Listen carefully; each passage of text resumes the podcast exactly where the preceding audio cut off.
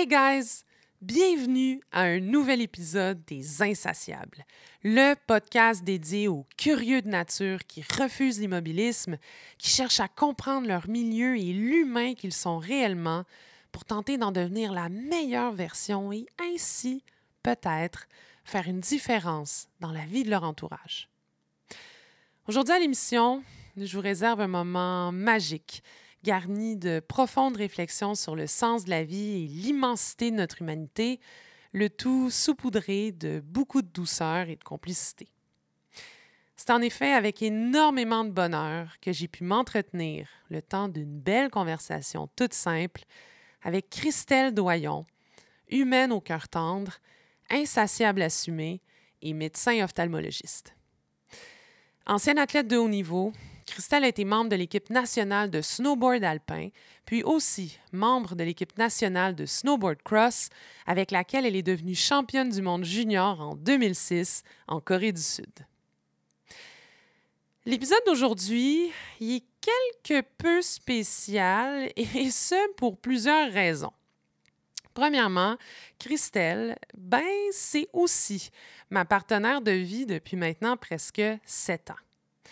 Ensemble, on a vécu d'incroyables moments de bonheur absolu, mais aussi de multiples tumultes plus compliqués qui nous ont toutes deux poussés à entreprendre des cheminements personnels hautement nécessaires et ô combien bénéfiques à notre bien-être individuel et à notre cohésion amoureuse. C'est aussi pour ça que, selon moi, cet épisode est plus que spécial. En entreprenant nos cheminements respectifs, qui se sont traduits par énormément de travail en profondeur sur l'humain qu'on aspire à devenir, Christelle et moi, ben, on a fini par réaliser que nos trajectoires de progression respectives reflétaient un peu la même constatation évidente. On était toutes deux affligées d'une espèce de soif inassouvie qui était anesthésiée par les attentes de la société puis la fausse illusion du fameux rêve nord-américain. Tu sais, cette fameuse promesse-là qu'on nous susurre à l'oreille depuis toujours, qu'avec la bonne job de 8 à 5, qui vient avec un bon salaire, un statut social, puis la possibilité de s'acheter plein, plein d'affaires, ben on serait pleinement comblé, puis notre vie vaudrait la peine d'être vécue. Mais pour beaucoup d'entre nous, tout ça s'est avéré faux, ou est en train de s'avérer mensonger. Parce que finalement, ce qu'on s'acharne bien souvent à courir après, c'est insipide, alors que nos têtes puis nos cœurs quémandent autre chose, autre chose de plus nourrissant, de plus soutenant. En gros, Christelle et moi, là, ce qu'on a compris, c'est que ce qui nous habitait, ben, c'était un vide spirituel, puis ce vide-là, ben, il habite pas mal de monde dans notre société aujourd'hui. Une société qui souffre, puis qui s'entête à se gaver de junk food pour l'esprit quotidiennement. Puis là, quand je parle de spiritualité, je vous parle absolument pas de dogmes religieux ou de préceptes sectaires avec des enseignements de gourous obscurs qui vous seront lancés en plein visage durant l'épisode. Pas du tout, surtout pour ceux qui connaissent ma position quant à l'institutionnalisation de la religion puis les dommages que ça a causé. Moi, quand je parle de spiritualité, je vous parle surtout d'humanité. Humanité qu'on a tous en commun, puis qu'on a tristement oublié qu'on a en commun.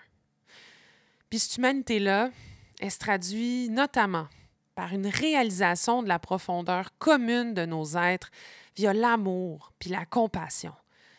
Elle se traduit par une compréhension que la vie n'est pas simplement statique. Elle est faite pour être vécue au son de notre propre symphonie avec toutes ses couleurs, ses textures, ses essais-erreurs puis ses crescendo d'émotions. Elle se traduit par un apprentissage quotidien insatiable sur le sens qu'on accorde à notre existence, puis aux petites choses passionnantes qui font battre notre cœur. Elle se traduit également par une réconciliation douce et nécessaire avec la science, puis elle se traduit aussi par une constatation extraordinaire que tellement, mais tellement de choses dans cet univers sont plus grandes que nous, plus importantes que le me, myself and I, puis que c'est en acceptant toute la profondeur de la vie qui résonne vraiment en chacun de nous qu'on va peut-être finir par respecter pleinement notre environnement, puis faire une différence positive dans la vie de nos pères. Là, je comprends que ce discours, en plus de détonner des conversations du moment sur certaines réalités socio-économiques particulièrement difficiles, ça peut sonner très privilégié. J'en suis très consciente, puis croyez-moi, pour une fille métisse issue de la communauté LGBTQ, la constatation de privilèges dans notre société, ben, c'est un sujet très important pour moi. Mais discuter de spiritualité, lorsqu'on le peut. C'est quelque chose de franchement crucial selon moi. Puis surtout, ça peut se concrétiser rapidement via quelques minutes par jour de temps personnel qu'on devrait tous s'accorder au lieu de s'éteindre mentalement à travers les millions de distractions qui nous sont offertes incessamment. Puis là, je parle ici de, de méditation, de lecture, de conversation avec des amis, de documentaires, puis même de podcasts. Parce qu'apprendre puis échanger sur la spiritualité, c'est comprendre qui on est réellement puis comment on se doit d'être pleinement humain pour notre entourage.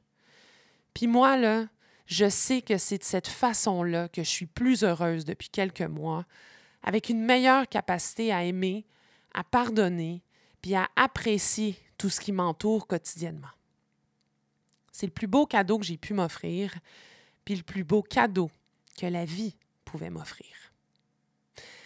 Fait que là, avant que je me taise, hein, puis que je vous laisse avec l'incroyable Christelle, N'oubliez pas d'aller mettre un avis 5 étoiles sur les plateformes d'écoute du podcast, soit Apple Podcast, Spotify et Google Podcast, de partager ou d'aimer les publications des Insatiables sur Instagram et Facebook, at les Insatiables Podcast, d'aller jeter un coup d'œil au site web de l'émission lesinsatiables.com et surtout, surtout, d'en parler à votre entourage si vous aimez ce que vous entendez, parce que c'est de cette façon-là que ce petit projet prend de l'ampleur puis continue de vous offrir du contenu de qualité.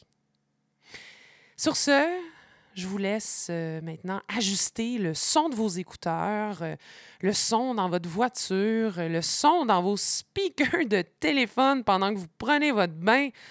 Puis j'espère très sincèrement que vous apprécierez autant que moi cette fabuleuse discussion à propos de spiritualité avec ma Yoda personnelle, Christelle Doyon. Cheers, guys. Bonne écoute.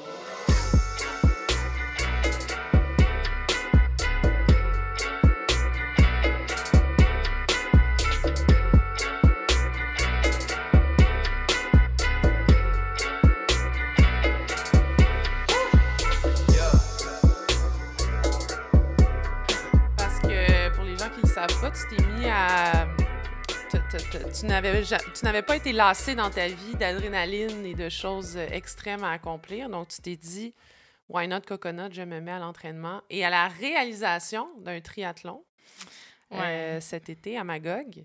Oui, et ça, c'est sûr que ceux qui me connaissent seront pas surpris. Une chose après l'autre. J'aime ça me mettre, en, me mettre au défi. Je pense que j'aime ça apprendre. J'ai cette curiosité insatiable. Ah! Oh, well done. Ouais, j'aime ça essayer des nouvelles affaires. Very clever. Puis me mettre au défi. Puis ça a été un, tout un défi. Franchement, j'étais pas très entraînée. Je, j'avais pris ça un peu à la légère. Mais euh, c'est vrai que mon, mon esprit compétitif puis mon corps d'athlète, ça fait quand même des années. Mon euh, corps d'athlète. ouais, mais c'est des années d'entraînement qui, sont quand même restées dans. Tu sais, on dit muscle memory, là. Ça m'a aidé à, à survivre. Bien là, quand on parle de corps d'athlète, parce que je sais que tu es une euh, femme extrêmement connue euh, à l'international. Bien essayé. Mais quand tu parles de corps d'athlète, c'est juste pour mettre un petit peu les gens euh, dans le jus, là, de quoi tu parles, de ton corps d'athlète? Ben, disons, je retourne loin, là, mais depuis que je suis jeune, que j'ai fait de la compétition, fait que je sais pas si c'est plus mon corps d'athlète ou mon esprit d'athlète, mm. J'ai commencé... J'essayais surtout de plugger euh, ton parcours... Euh, de planche à neige. Oui, exact. Mais tu sais, j'ai fait de la compétition de natation quand j'étais en bas de 5 ans, à peu près. Après ça, j'ai fait de la compétition. En bas de 5 ans? Quand j'étais jeune. Je me doute que c'est faux. Honnêtement, je, doute que cette information est fausse. En bas de 10 ans, peut-être. En bas de 10 ans, mais c'est... Euh, c'est un range d'âge quand même jeune, J'étais jeune, j'étais jeune. Puis après ça, tennis jusqu'à 10 ans. Fait après ça, ça a été la planche à neige jusqu'à 20 ans à peu près. Mm. Puis euh, depuis, ben là, je touche un peu à tout, mais c'est vrai que pendant les 20 premières années de ma vie, j'ai fait beaucoup d'entraînement, beaucoup de compétitions. Puis euh, mon corps s'est développé dans mon adolescence. Fait que ça m'a permis d'être capable de toucher à tout comme adulte. Puis je suis vraiment contente. Mais encore une fois, tu veux pas le dire. J'essaie. ah, mais tu veux, tu veux je parle de mes performances exact, sportives? Exact. OK. Fait qu'en tennis... Tu es très humble. On te connaît, on te connaît très ah, humble, ah, mais... ça, ça me euh, gêne. Euh, en tennis, j'étais sur l'équipe du Québec, mais j'ai fini tôt. Là, ma carrière a fini mm. à 10 ans par euh, manque d'intérêt. Je pense mm. que c'était pas ma passion. Puis, en fait, j'ai découvert ma passion, puis c'est pour ça que j'ai lâché le tennis, ma passion qui est devenue le snowboard. C'est pour ça que j'ai encore comme euh, les flocons de neige tatoués sur le cœur. C'est dur. C'est dur pour moi de dire que l'été, c'est mieux que l'hiver, parce qu'une belle journée de poudreuse en snow, c'est dur à battre. Mm. Mais euh, ouais, compétition de snow à partir de 10 ans jusqu'à ma vingtaine. J'étais sur l'équipe euh, nationale junior, après ça, l'équipe nationale senior, jusqu'à l'équipe olympique. Mais j'ai pas fait les Olympiques. J'ai arrêté juste avant les mm-hmm. Olympiques en mm-hmm. raison de blessures. Mais quand même championne du monde junior et juvénile. Fait que. Quand même. Pas pire palmarès malgré tout. Quand même. championne du monde junior, euh, c'est quand même assez impressionnant. C'est quand même assez impressionnant. Euh, mais là, outre le fait que tu es une grande athlète, grande dans tous les sens du terme, 5 et 10? Est-ce hmm, qu'on... Je sais pas quand, quand ça vient de 5 et 9 et 3 quarts ou 5 et 10? Est-ce que tu l'assumes? Je suis rendue, j'assume le 5 et 10. Ah ouais? C'est, plus simple. OK. Mais euh, venant de toi, je me considère pas si grande. Toi, t'es quand même si pire, mais ouais, 5 et 10, je suis quand même... Euh, dans les bonnes, euh, bonnes tailles d'athlète, puis c'est pratique dans pas mal de sports, là, franchement. On se le dira, oui, effectivement. Mais c'est ça, fait que, outre, euh, outre ta grande euh, capacité à, à, performer dans le sport, comment, qu'est-ce que ça mange en hiver, une Christelle? Qui hmm. es-tu, Christelle Doyon? Hmm. Ben, moi, je pense que je fais bien dans ton podcast. Non, mais je suis une grande insatiable de la vie. Je pense que je me tanne pas. Je pense que je suis quelqu'un qui aime euh, découvrir ce que la vie a à m'offrir. Puis euh, j'essaie des nouvelles affaires souvent. Je prends du plaisir à, des petites choses. Tu sais, j'ai pas besoin euh, d'extravagance tant que ça. Puis c'est pour ça que j'ai touché à tout, plein d'affaires. Maintenant, au niveau professionnel, parce que souvent les gens C'est souvent la première question. Hein. Malheureusement, est-ce que, est-ce que ça te définit gosse? Mais oui, ben je trouve, je trouve que c'est un c'est un signe un peu du manque de mm. profondeur dans notre société. C'est un mm. peu le sujet de notre discussion aujourd'hui, mm-hmm. mais les gens se définissent beaucoup par leur emploi. Mm-hmm. Tu sais, quand tu parles à quelqu'un, c'est toujours qu'est-ce que tu fais dans la vie, puis c'est qui que tu as dans ta vie, tu sais, quel partenaire de vie des enfants? Bien, je trouve que l'individualité n'est pas nécessairement défini par notre emploi. On, on met beaucoup de temps et d'efforts là-dedans, mais ça ne veut pas dire que c'est notre passion. Pour beaucoup de gens, je pense que ce n'est pas leur passion, mais c'est leur façon de vivre. Puis pour moi, ça fait partie de ma passion, c'est sûr. Je, suis médecin, euh, médecin spécialisé en ophtalmologie, fait que je suis chirurgienne des yeux. Euh, hmm. pour ceux qui connaissent euh, pas ça. Quelle est la différence avec les optométristes? la grosse question. Au Québec, on a les opticiens les optométristes et les ophtalmologistes, tous des noms bizarres. On aime ça les yeux au Québec, hein? C'est beaucoup de professions ouais, des exact, yeux. exact. Mm. Fait que les ophtalmologistes ou ophtalmologues, si on n'utilisait pas l'anglicisme, euh... Ce que tu es, donc chirurgienne des yeux. Oui, exact. C'est ça. Fait que moi, je suis médecin. Fait que j'ai fait cinq ans de médecine générale, puis ensuite, ensuite cinq ans de spécialisation en ophtalmologie. Mhm. Donc, je traite les maladies de l'œil. Fait que Mhm. je traite pas les yeux en santé. Mhm. Donc, des yeux en santé qui ont besoin de lunettes, par exemple, la myopie, l'hypermétropie, c'est pas une maladie en tant que telle. Fait que ça, c'est pas moi qui va m'occuper de faire des lunettes, des verres de contact. Mais l'optométriste, à ce moment-là, qui est le, le spécialiste des, des- on appelle ça des troubles réfractifs. Fait que Mm. juste les, un œil qui a juste de besoin d'un ajustement. Ouais. Ou de Pour- gros ajustements quand tu es à moins Moins 5 six. points. Euh, je, honnêtement, je ne suis pas à moins 6. Je suis à moins 5,75 j'y tiens. Donc, très myope ici euh, de mon côté. Bref, donc, euh, des ajustements en termes de réfraction. Oui, c'est ça. Optométristes peuvent faire quand même un certain dépistage des maladies de l'œil, mais c'est pas Mhm. eux qui vont faire les traitements et les suivis. Mais vous travaillez beaucoup en collaboration, Absolument. Tu sais, comme nous, en tant qu'ophtalmo, on va considérer les optométristes comme les médecins de famille des yeux. Mm. Comme ils vont faire le dépistage, s'il y a quelque chose d'un petit peu plus anormal, ils vont nous les référer. Mhm. Les médecins de famille, malheureusement, n'ont pas l'équipement pour faire un examen des yeux, donc ils vont pas être capables de, de faire un dépistage, là, comme ils peuvent faire un dépistage de plein d'autres maladies. Mhm. Mais pour ce qui est des yeux, c'est plus l'optométriste qui va nous, euh, qui va nous, nous faire des consultations. Puis euh, les opticiens d'ordonnance, eux, vont faire les montures des lunettes. Mm. Ça, c'est la troisième, disons, ramification euh, des, de, de tout le monde de santé oculaire là, au Mhm. Québec.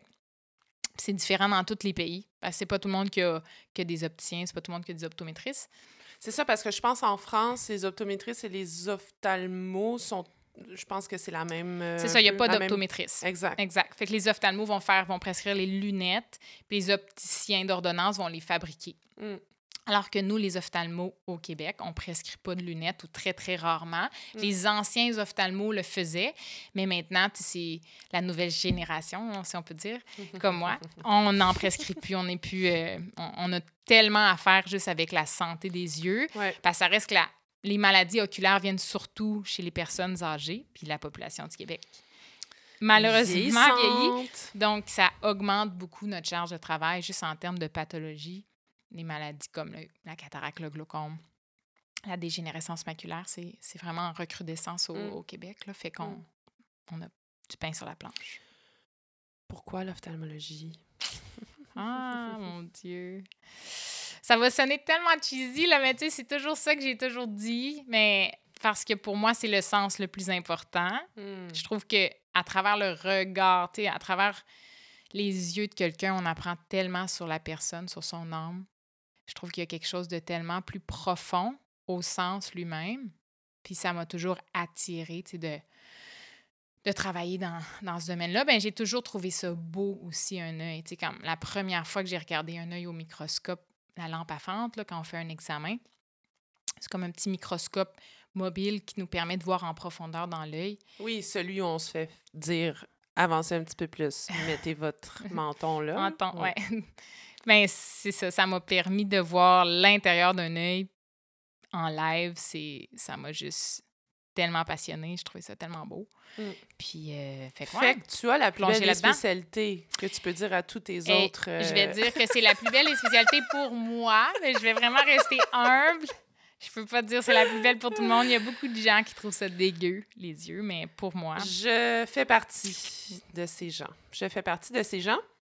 Et euh, pour justement continuer euh, d'apprendre à te, à te connaître, euh, je vais poser les deux fameuses questions. Ben, en fait, troisième saison, on va la- les tweaker un petit peu, ces, ces questions-là, all right, pour que les auditeurs puissent, comme moi, tomber en amour avec toi. Cheesy! Donc, si tu étais un brand, une entreprise, quel serait le slogan qui te représenterait le mieux? Ben, c'est pas une question facile, mais Ah, c'est ce qu'on me dit depuis plus de Depuis le 20, début. euh, 20 épisodes. Mais tout le monde a réussi, fait que euh, j'ai confiance en toi. je, la première chose qui me vient en tête, Mm. c'est en anglais. Ah. Excusez pour l'anglicisme, mais c'est full throttle Hmm. pour ceux qui, euh, qui connaissent l'expression. Mais disons que j'ai à la traduire, ce serait comme le pied dans le fond. Mhm. Je pense que je suis quelqu'un qui a vécu sa vie toujours dans le fond, dans l'extrémité, dans... Le... Ben, j'ai ben ouais, ouais, vécu, euh, j'ai vécu des choses intenses. J'aime l'intensité. L'intensité des, des émotions, l'intensité des expériences que j'ai vécues. Euh, je pense pas que je suis nécessairement extravagante comme personne, mais mm. j'aime ça que, que ça bouge puis qu'on qu'on essaye des affaires. Oui, rester assise euh, longtemps, c'est difficile pour toi. J'ai sûrement un petit, un petit TDAH non diagnostiqué. Pour ceux qui me connaissent plus, euh, ça bouge pas mal. Ma profession aussi en ophtalmo, on, on roule beaucoup. Fait que au travail, je vois beaucoup de patients, on voit beaucoup de monde. Mais je rentre à la maison, puis j'ai encore le goût de faire des affaires. Fait que je m'ennuie pas. Fait que, outre, euh, outre la profession d'ophtalmo, de, de, de, médecine en général, tu n'aurais pas pu évoluer dans un domaine où les choses sont plus minutieuses et lentes. Bien, minutieux, c'est faux parce que tu fais des chirurgies quand même euh, microscopiques, là, mais je veux dire où les choses roulent un petit peu plus lentement. Ça, ça t'aurait. Euh, oui, c'est sûr que je pense pas que c'est tant la minutie qui me dérange, mais c'est l'immobilisme. Mm-hmm. je suis quand même quelqu'un de. Hmm, pas ben, un peu impatiente, on va se le mm. dire. mais mais euh, j'ai une impatience motrice. J'ai besoin de bouger, j'ai besoin que ça aille vite. Euh, j'ai de la misère à écouter un film pendant trois heures. Là, ça, mm. ça va bouger dans mes jambes. Fait que c'est sûr que il y a des domaines que je me serais ennuyée à mourir, là, mais dans n'importe quelle profession. Les nommer, s'il te plaît? Non, non, non. je me censure ici, là, par respect pour mes collègues, là. non, mais ça aurait pu être en dehors de la médecine, comme, euh, comme je t'ai dit. Fait que Full Throttle, moi, je peux confirmer que c'est un très, très bon, euh, slogan pour toi. Puis la deuxième question, ce serait... Euh, quel livre ou œuvre artistique en général t'a le plus marqué dans ta vie? Et quand je parle d'œuvre artistique, là, ça peut être une série télévisée, un film, une exposition, un CD même. J'ai dit CD. Est-ce que...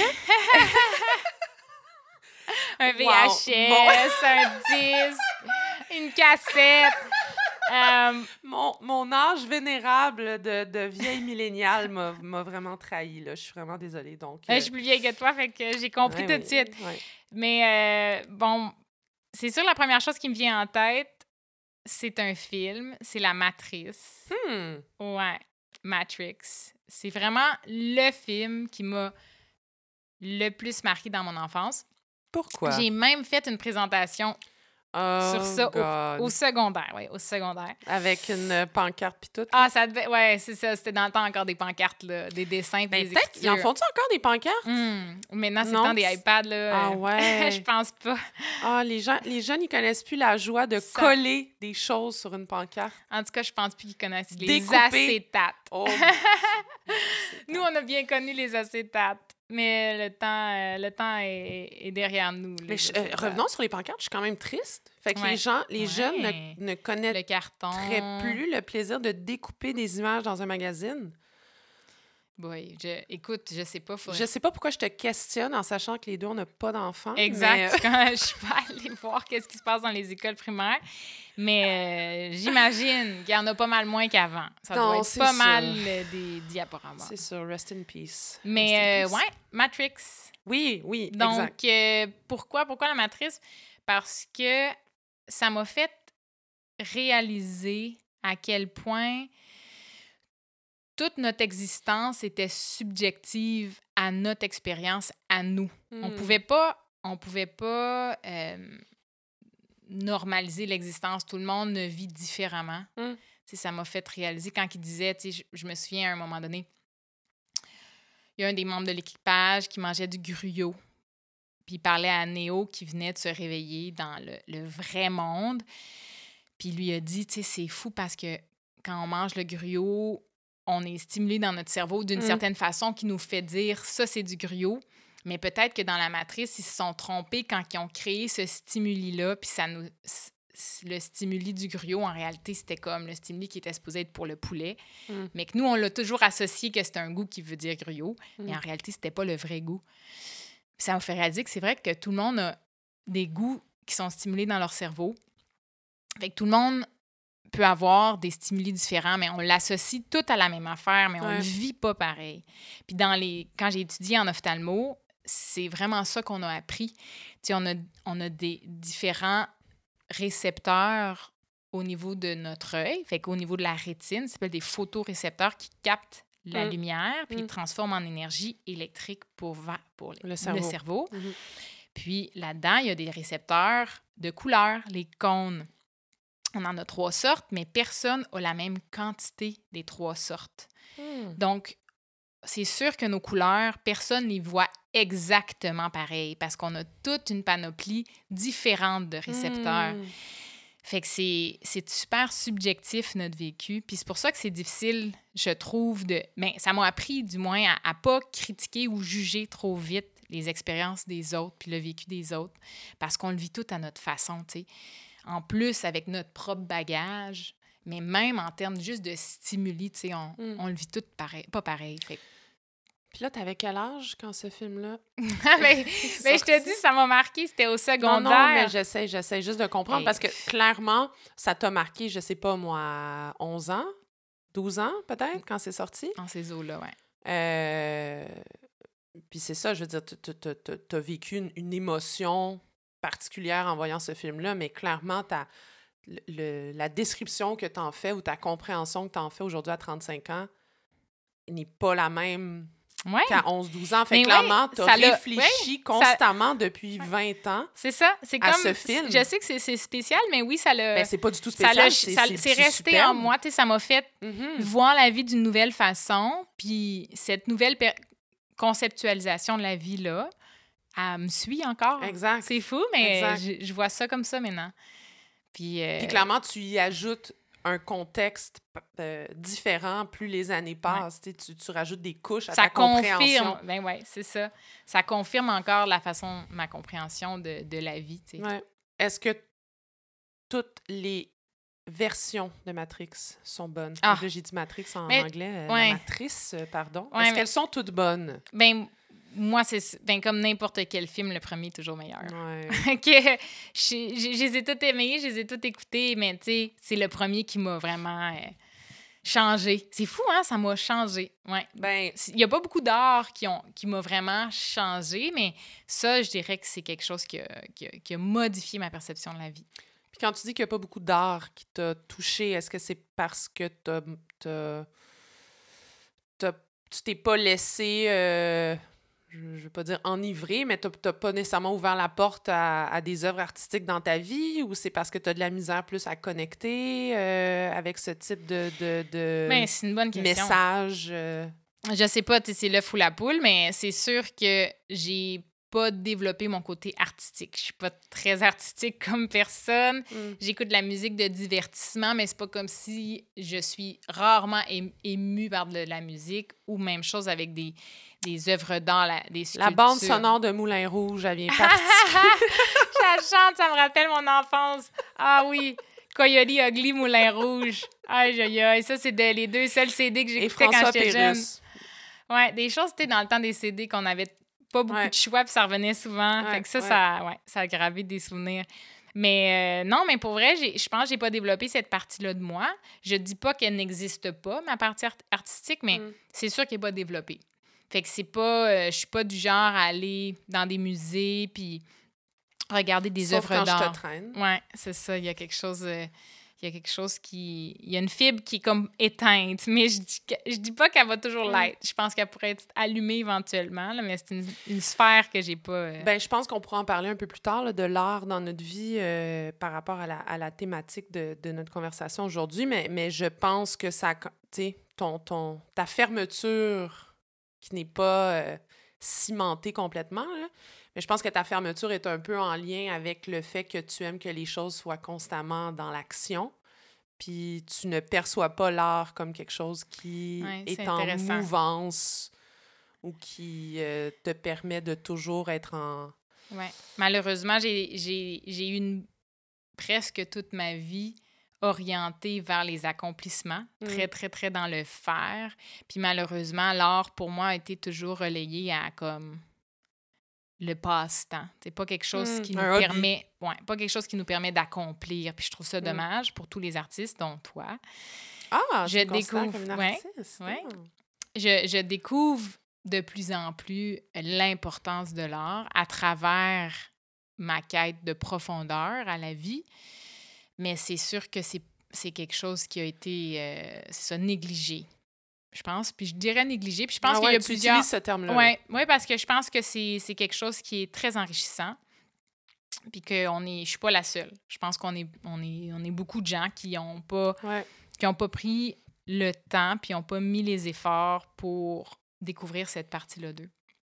Ben, je pense qu'on évolue dans une société qui ne nous le permet pas nécessairement. Oui, ben c'est sûr, on est, on est influencé par la société dans laquelle on grandit.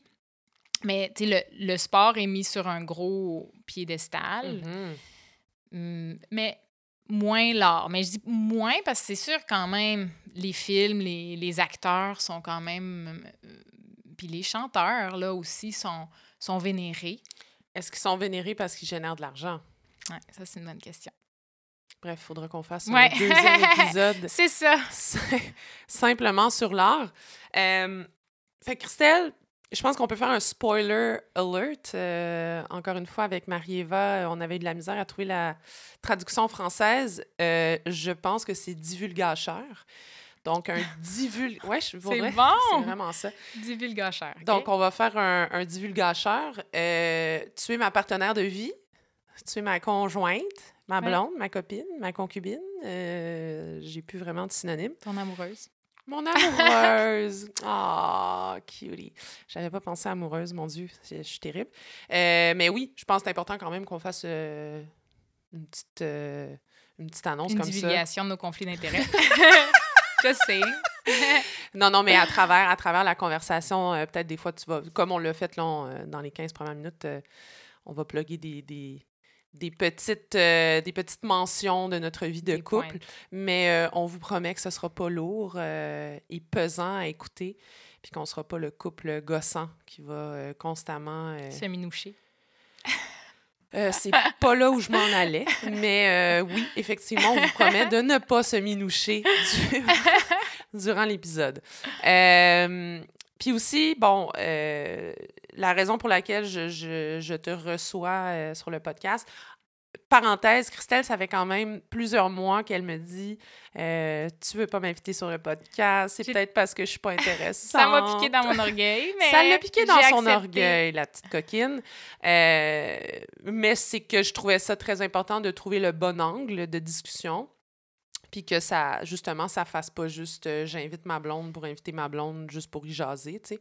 Euh, parce qu'il faut toujours avoir des très bons sujets euh, de discussion sur les insatiables, mais surtout parce que je voulais te mettre en valeur, parce que je pense que tu es, bon, là, c'est pas juste passer ma blonde, mais c'est, Christelle, c'est surtout un humain en or, un humain avec énormément de profondeur, énormément de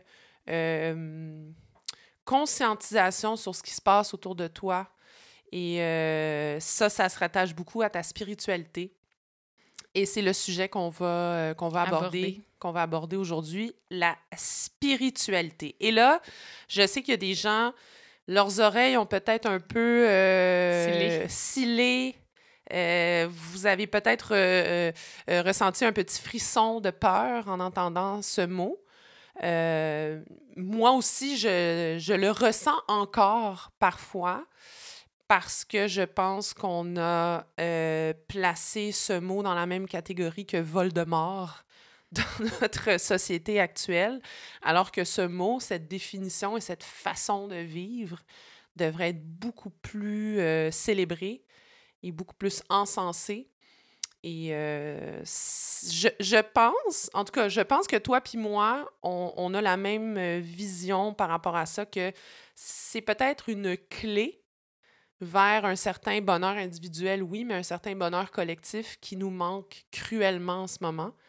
Euh, parce qu'on le sait, là, en, termes de, de bien-être euh, sociétal, c'est difficile ces temps-ci, euh, santé mentale, puis en plus avec toute l'anxiété de, des guerres, la crise climatique et tout ça. Donc, j'avais envie qu'on parle de spiritualité. Et avant qu'on se lance dans des, dans des grands échanges, je pense que c'est important de la définir, hmm. cette spiritualité-là. Ça, c'est pas facile. Toi, Christelle, comment tu définis la spiritualité? Puis, tu sais, avant que tu me donnes ta définition, je pense que c'est important aussi pour les gens de comprendre que la conversation que toi et moi, on va avoir, c'est qu'on l'a souvent. Dans le hmm. sens que euh, toi et moi, on est des êtres qui avons besoin de comprendre euh, certaines choses plus grandes que nous, euh, la profondeur, le sens de la vie. Fait que l'échange qu'on a, je fais juste, tu sais, c'est ce qu'on a eu peut-être hier soir, puis je la transpose devant un micro. Fait que c'est juste pour euh, mettre les auditeurs en contexte que Christelle puis moi, on, aime ça, jaser de ça. C'est comme un peu des échanges philosophiques slash spirituels. Hmm. Donc, ta la spiritualité, the spiritualité, Christelle, pour toi, ouais. c'est quoi? Ben, écoute, je, je veux pas me, me prononcer en tant qu'experte. Ça, c'est important. C'est très important et moi non plus, je ne le suis pas. Je, je, suis là pour parler de mon vécu puis de, de mon expérience. Puis euh, j'espère que ça, ça va résonner en certaines personnes en, qui écoutent. Je pense qu'on a de plus en plus tendance à mettre spiritualité et religion dans le même bateau. Hmm.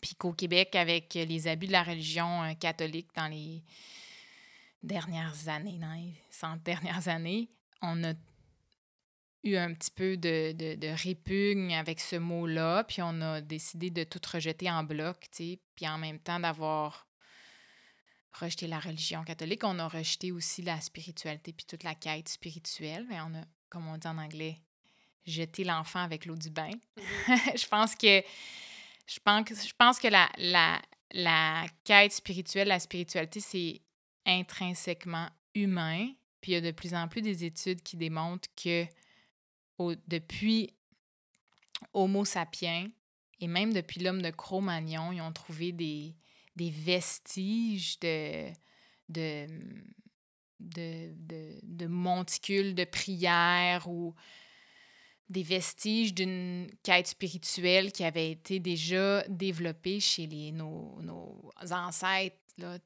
les, premiers humains, êtres humains comme on est aujourd'hui. Donc, de dire que la spiritualité a été inventée pour le contrôle de, de, notre société, ou comme Karl Marx disait, l'opium du peuple, la religion, c'est l'opium du peuple.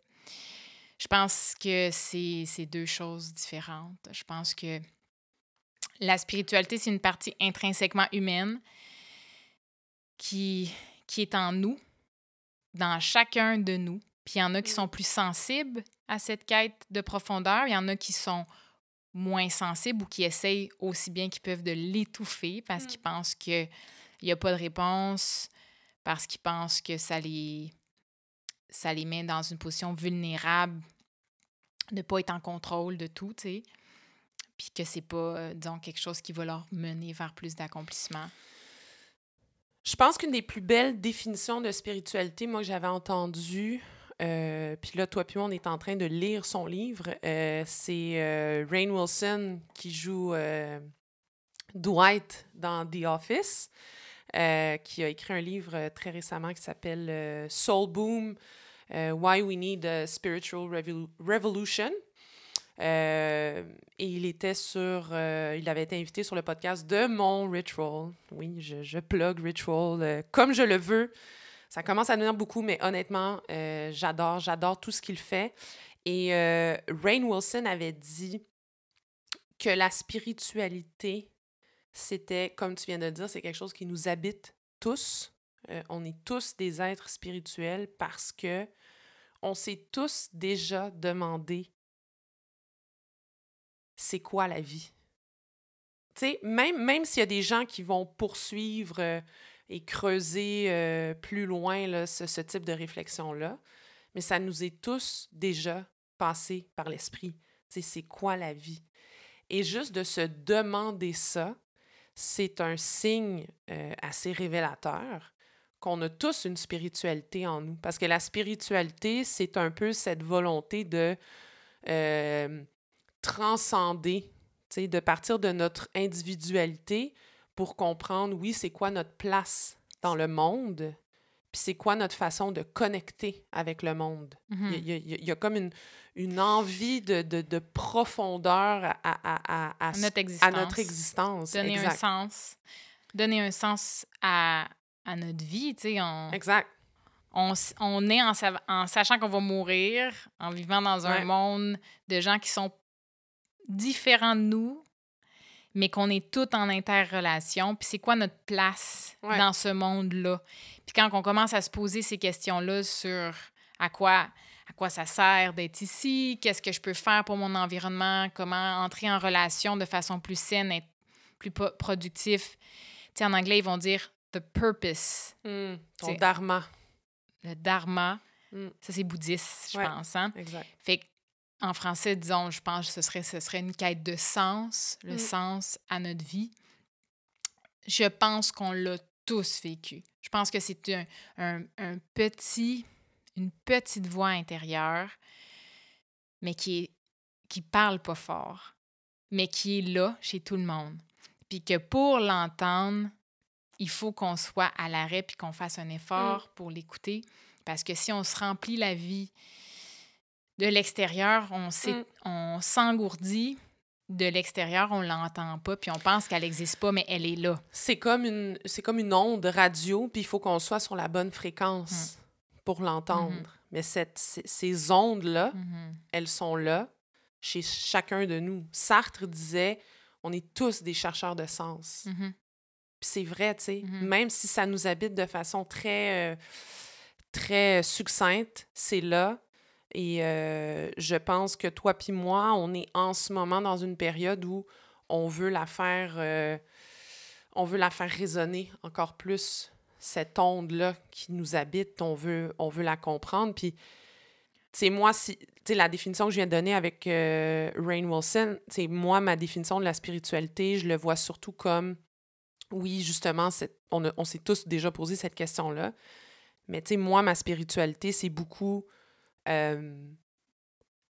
réaliser l'immensité de la nature quand je fais juste m'asseoir puis je regarde le ciel, mettons, ou quand j'écoute le bruit des feuilles, quand il y a beaucoup de vent dehors, euh, quand je vais en vacances puis je suis sur le bord de la plage puis j'essaie de regarder à l'horizon, mais il y, a, juste de l'eau, il y a juste de, il y a juste de l'océan. moi, c'est ces moments-là. Qui te reconnectent avec le reste du monde. Puis c'est ça, il y a une reconnexion, mais il y a surtout une, conscience de je ne je, je suis euh, je suis un élément tellement petit par rapport à l'immensité de ce que c'est la vie, tu sais.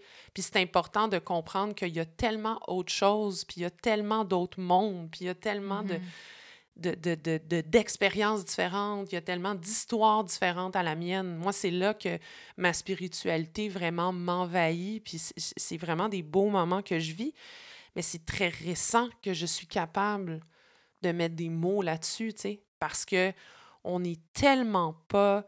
Euh, on est tellement pas outillé, justement, à avoir les bonnes fréquences, à avoir la bonne radio. Mais ce qui est fou, c'est que je pense qu'on l'est quand on est jeune. Hmm. Je pense c'est qu'on on perd la connexion de ça. Puis je pense que tout le monde va tout le monde qui pense à son enfance va être capable de se rappeler des moments où on était accroupi à parler à un crapaud ou à regarder s'émerveiller des poissons puis puis voir les oiseaux qui volent, se sentir comme faisant partie de ce tout-là. Hmm. Puis à un moment donné, c'est comme s'il y a une, un bris qui va se faire parce qu'on on, va perdre cette, ce côté qui va être considéré peut-être rêveur pour devenir dans le concret. Hmm.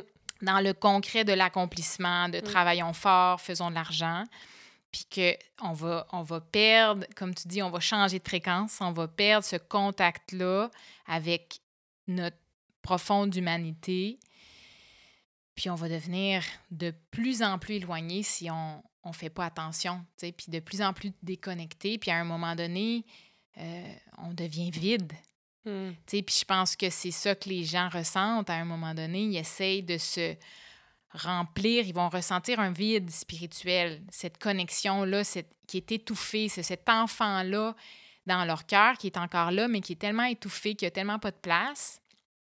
Ils vont essayer, ils vont avoir un mal, un mal, un, vide, un, mal-être. Hmm. Puis ils vont essayer de, de le combler en faisant plus, puis plus de l'extérieur, plus de l'extérieur en ayant plus d'accomplissements, plus d'argent, plus d'activités, mais ils vont juste s'épuiser dans le plus, puis comme, comme un, hamster dans une roue, vont courir plus vite, plus vite, plus vite, plus vite, mais ils courent vers nulle part. Hmm. Parce que c'est, c'est, du vent ce qui, a, ce qui accumule, c'est rien qui vont c'est rien qui va combler ce besoin de profondeur-là. Ça va toujours rester trop superficiel. Hmm. Tu sais, comme moi, une façon que j'ai été capable de, de mettre des mots sur la spiritualité parce que c'est tellement quelque chose qui n'est pas concret que c'est difficile un peu de mettre des mots dessus. Comme quand on parle d'une émotion, tu sais, l'amour. Hmm. Décrivons l'amour. On essaie de le décrire avec des mots, mais c'est tellement quelque chose de vécu que c'est difficile à mettre des mots. Hmm. Mais disons, moi, la spiritualité, je suis capable de le décrire comme étant Hum, notre vie qu'on vit quand on n'a pas accès à cet aspect-là spirituel de notre être, c'est comme si on vivait toujours au plan du 2D. Hum. Comme si on était en superficiel. Puis qu'à un moment donné, quand on, on, reconnecte avec notre côté, notre enfant à l'intérieur de nous, notre, notre cœur d'enfant, notre côté spirituel, il y a plein de façons de dire. Mais c'est comme si tout d'un coup, on venait mettre des lunettes 3D. puis qu'on se rendait compte que notre vie, la même vie, on n'a pas besoin d'être dans un ashram, on n'a pas besoin d'avoir tout vendu nos possessions, puis de se déconnecter du monde. Non, on est dans la même vie, la même histoire, mais tout d'un coup, pouf, elle a une profondeur. Tout d'un coup, tout est plus signifiant. toute l'expérience vient de changer puis on réalise qu'on avait manqué cette partie-là de, notre vie pendant toutes ces années-là, tu sais. Puis ça donne tellement une expérience plus enrichissante, tu sais. Fait que c'est comme ça que je l'ai décrit, même si c'est quand même peut-être dur à ouais, mais je veux dire, tu sais, pour l'épisode, euh, on a fait des recherches, toi puis moi, euh, chacune de notre côté, puis c'est, même les scientifiques là, qui, qui, se penchent sur la question, c'est compliqué mettre des mots là-dessus parce que justement, euh, puis là, je vais plugger son nom, là, mais c'est une, une, professeure à l'Université Columbia de, de, psychologie qui euh, a dédié ses recherches puis dédie sa pratique de, de, de scientifique euh, à la spiritualité. Ce qui peut être surprenant parce que justement, la science et la spiritualité ne sont pas supposées être euh, faire bon ménage. Hein? On, on, est, euh, on est C'est une dualité. Exact, mm. Exact. C'est, Pour beaucoup de gens, c'est, un ou l'autre. C'est une, une, vraie dichotomie, puis c'est impossible à réconcilier. Alors que cette femme, comme je viens de le dire, a dédié sa vie euh, à la... À refaire le lien entre Exact, À, la spirit... Mm. à la spiritualité, alors qu'elle a un PhD. c'est une docteure en psychologie. Et là, ce qu'elle disait par rapport, euh, par rapport à la science, c'est que euh, la science, pendant tellement d'années, puis là, même encore aujourd'hui, c'est difficile. Euh, c'est difficile de, de, de changer d'approche, mais quand tu dis que c'est compliqué de, de, mettre une définition, c'est que la science, c'est complètement dévoué à l'externe, au matériel, au concret. au concret, au tangible. Alors que tout ce qui est à l'interne, à, à, ce qui est peut-être un peu plus, euh, euh, je ne veux pas dire intangible, mais à, des choses qui sont, qui sont moins visibles, euh, la science a de la difficulté à mettre des mots là-dessus. Mais la science serait capable. C'est juste que la science a utilisé des lentilles, des, des un angle d'approche très externaliste pendant tellement d'années et c'est pour ça qu'il y a une dichotomie et il y a une difficulté à mettre des mots sur la spiritualité, alors que euh, je pense qu'elle est en train d'y arriver, là, cette chercheur-là, puis sûrement qu'il y en a d'autres, alors que c'est ça, ils, sont, ils commencent à y arriver, là, à mettre des mots avec des études, des recherches. Euh, puis je pense qu'elle, comment elle, définissait la spiritualité, c'était euh, avec une, une, conscience transcendante. Fait qu'une conscience de qui tu es euh, dans ta profondeur humaine, ce qui va te permettre de transcendre vers l'externe et, comprendre que la vie a son propre rythme, que la vie a sa propre immensité, qu'on en fait tous partie, qu'on est tous connectés. C'est comme ça qu'elle, elle le définit. Euh, Au-delà de ton propre vécu. Exact. Aller, vers le reste du monde autour de toi. Exact. Puis comprendre qu'on est tous... Il y a, y, a, y a, une unité sur Terre. Il y a une unité dans l'univers. Euh, euh, on est tous profondément connectés en termes d'amour, en termes de, partage, en termes de générosité. Euh, puis elle, c'est sa façon un peu de le définir, mais tu sais, c'est juste pour revenir au fait que tu dis que c'est mm-hmm. difficile, mais mm-hmm. comme. Même elle, elle le dit que c'est difficile. elle est partie from scratch, là, de, zéro. Là. Mais j'ai lu quelque chose récemment, j'ai trouvé ça bien quand tu reviens sur euh, la science puis, euh, puis la spiritualité. Moi, ce que je lisais, c'est que les scientifiques ont, se sont acharnés à essayer de prouver le ou, prouver ou, négationner euh, mm-hmm. le cré, le euh, comment qu'on dit créationnisme. Mm-hmm. Est-ce que Dieu a créé l'univers ou non? Puis c'est là-dessus qu'il y a eu beaucoup de recherches pour trouver d'où vient l'univers, qu'est-ce qui a créé l'univers, est-ce que c'est une force externe, est-ce mm-hmm. que c'est vrai que Dieu existe, est-ce que c'est, est-ce que c'est, est-ce qu'on est capable de mettre le mot sur le Big Bang, qu'est-ce qui a créé le Big Bang? Puis il y a tellement eu d'efforts là-dessus. Puis on n'a pas trouvé les réponses encore, mm. donc ça reste en suspens. Alors qu'en réalité, moi, comment je vois ça, tu sais, c'est on peut pas on peut pas nier qu'il y a plein de choses qui existent en ce moment dans notre présent. Puis si on, fait juste se, remettre dans nos pieds, dans notre vécu en ce moment, c'est quand même extraordinaire comment on est en relation avec le monde qui nous entoure. On ne peut pas exister à part entière. L'air qu'on respire vient des arbres qui vont venir transformer le CO2 en oxygène. L'eau qu'on boit vient aussi des racines de la terre qui a, permis de filtrer l'eau de pluie. Puis cette, cette terre-là, elle vient de toutes les autres choses vivantes qui, qui sont décédées, qui ont créé mm. une terre qui permet de purifier l'eau qu'on boit, les, les animaux qu'on mange. C'est comme on ne peut pas nier qu'on fait partie d'un tout, puis qu'on est tous interreliés. Puis après ça, qu'on dise il y a quelque chose qui l'a créé ou qui ne l'a pas créé, je pense que la question pour moi, elle vient pas de là. La spiritualité pour moi, c'est juste de reconnaître qu'on fait partie de ce tout-là, mm-hmm. puis qu'on est interreliés, puis qu'on n'est pas des entités à part, puis qu'on puis qu'on manque une partie de notre expérience humaine si on se concentre juste sur notre petit nombril. Exact, exact. Puis de comprendre justement que qui tu es, tes actions, comment tu te présentes, comment tu agis, ça a un impact sur le, le, plus grand tout. Oui. Qu'on est interrelié. Donc, puis, le, bien ou le mal qu'on fait a des impacts. Exact. Puis je pense que euh, vivre une vie spirituelle, c'est nécessairement avoir un énorme respect pour le monde dans lequel tu vis, tu sais. Que ça mm-hmm. soit euh, ton voisin, que ça soit l'arbre dans ta cour, que ça mm-hmm. soit l'océan dans lequel euh, tu vas aller faire du bateau, que ça soit, tu sais, je pense que puis tu sais, on va en parler un petit peu plus, un peu plus tard là, dans, dans, notre conversation, mais je pense qu'on on a un, un, grand, grand manque de respect pour notre planète en ce moment, un grand manque de respect l'un envers l'autre. Mm-hmm. On est beaucoup dans me, myself and I, mes petites affaires. Euh, et, et, je pense qu'une spiritualité pleinement vécue euh, mène à un plus grand respect. Puis ça, c'est quelque chose mm-hmm. qui manque énormément. Mais ce qui est fou, c'est que ça mène à un plus grand respect puis un plus grand bien-être du monde qui nous entoure. Mais aussi de nous-mêmes. Mm-hmm. Puis les gens réalisent pas peut-être, pensent qu'ils vont en perdre. Mm. Eux-mêmes, ils vont perdre de, leur, de ce qu'ils ont accumulé, tu sais, mm. s'ils commencent à, à essayer de, de reconnecter. Mais en réalité, c'est l'inverse. Ils vont se sentir tout d'un coup Oui, mais moi, j'ai travaillé fort pour mes affaires. Mais c'est ça. Puis je mérite ce que j'ai, moi, puis toi, tu le mérites pas. C'est ça beaucoup, tu sais, cet égocentrisme-là qui nous déconnecte mm. des autres, mm. mais qui nous fait du mal à nous aussi, mm. sans qu'on s'en rende compte.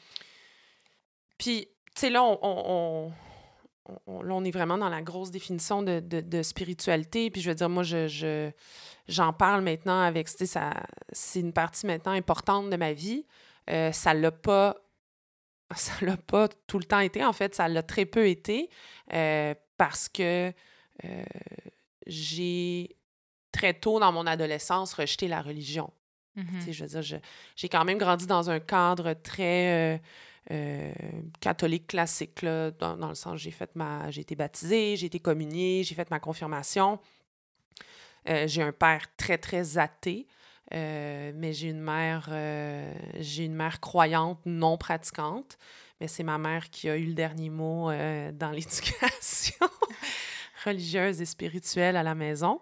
mais très tôt, j'ai rejeté quand même cette, cette, cette conception religieuse-là, catholique, chrétienne. Pourquoi? Ou juste la, la religion en général à l'adolescence, pour moi, il y avait trop de questionnements non répondus, dans le sens mmh. euh, pourquoi il y a autant de souffrance alors euh, mmh.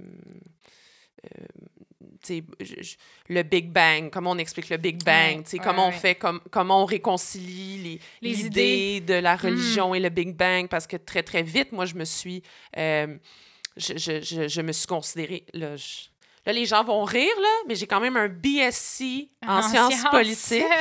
Donc, mais tu as euh, un esprit très scientifique, très rationnel quand même à ce niveau-là. Exact. Moi, je me suis très, très rapidement considérée comme, guillemets, scientifique. Et c'est cette, euh, c'est cette partie-là de ma vie auquel je me suis rattachée dans, dans mm-hmm. l'explication de certains phénomènes.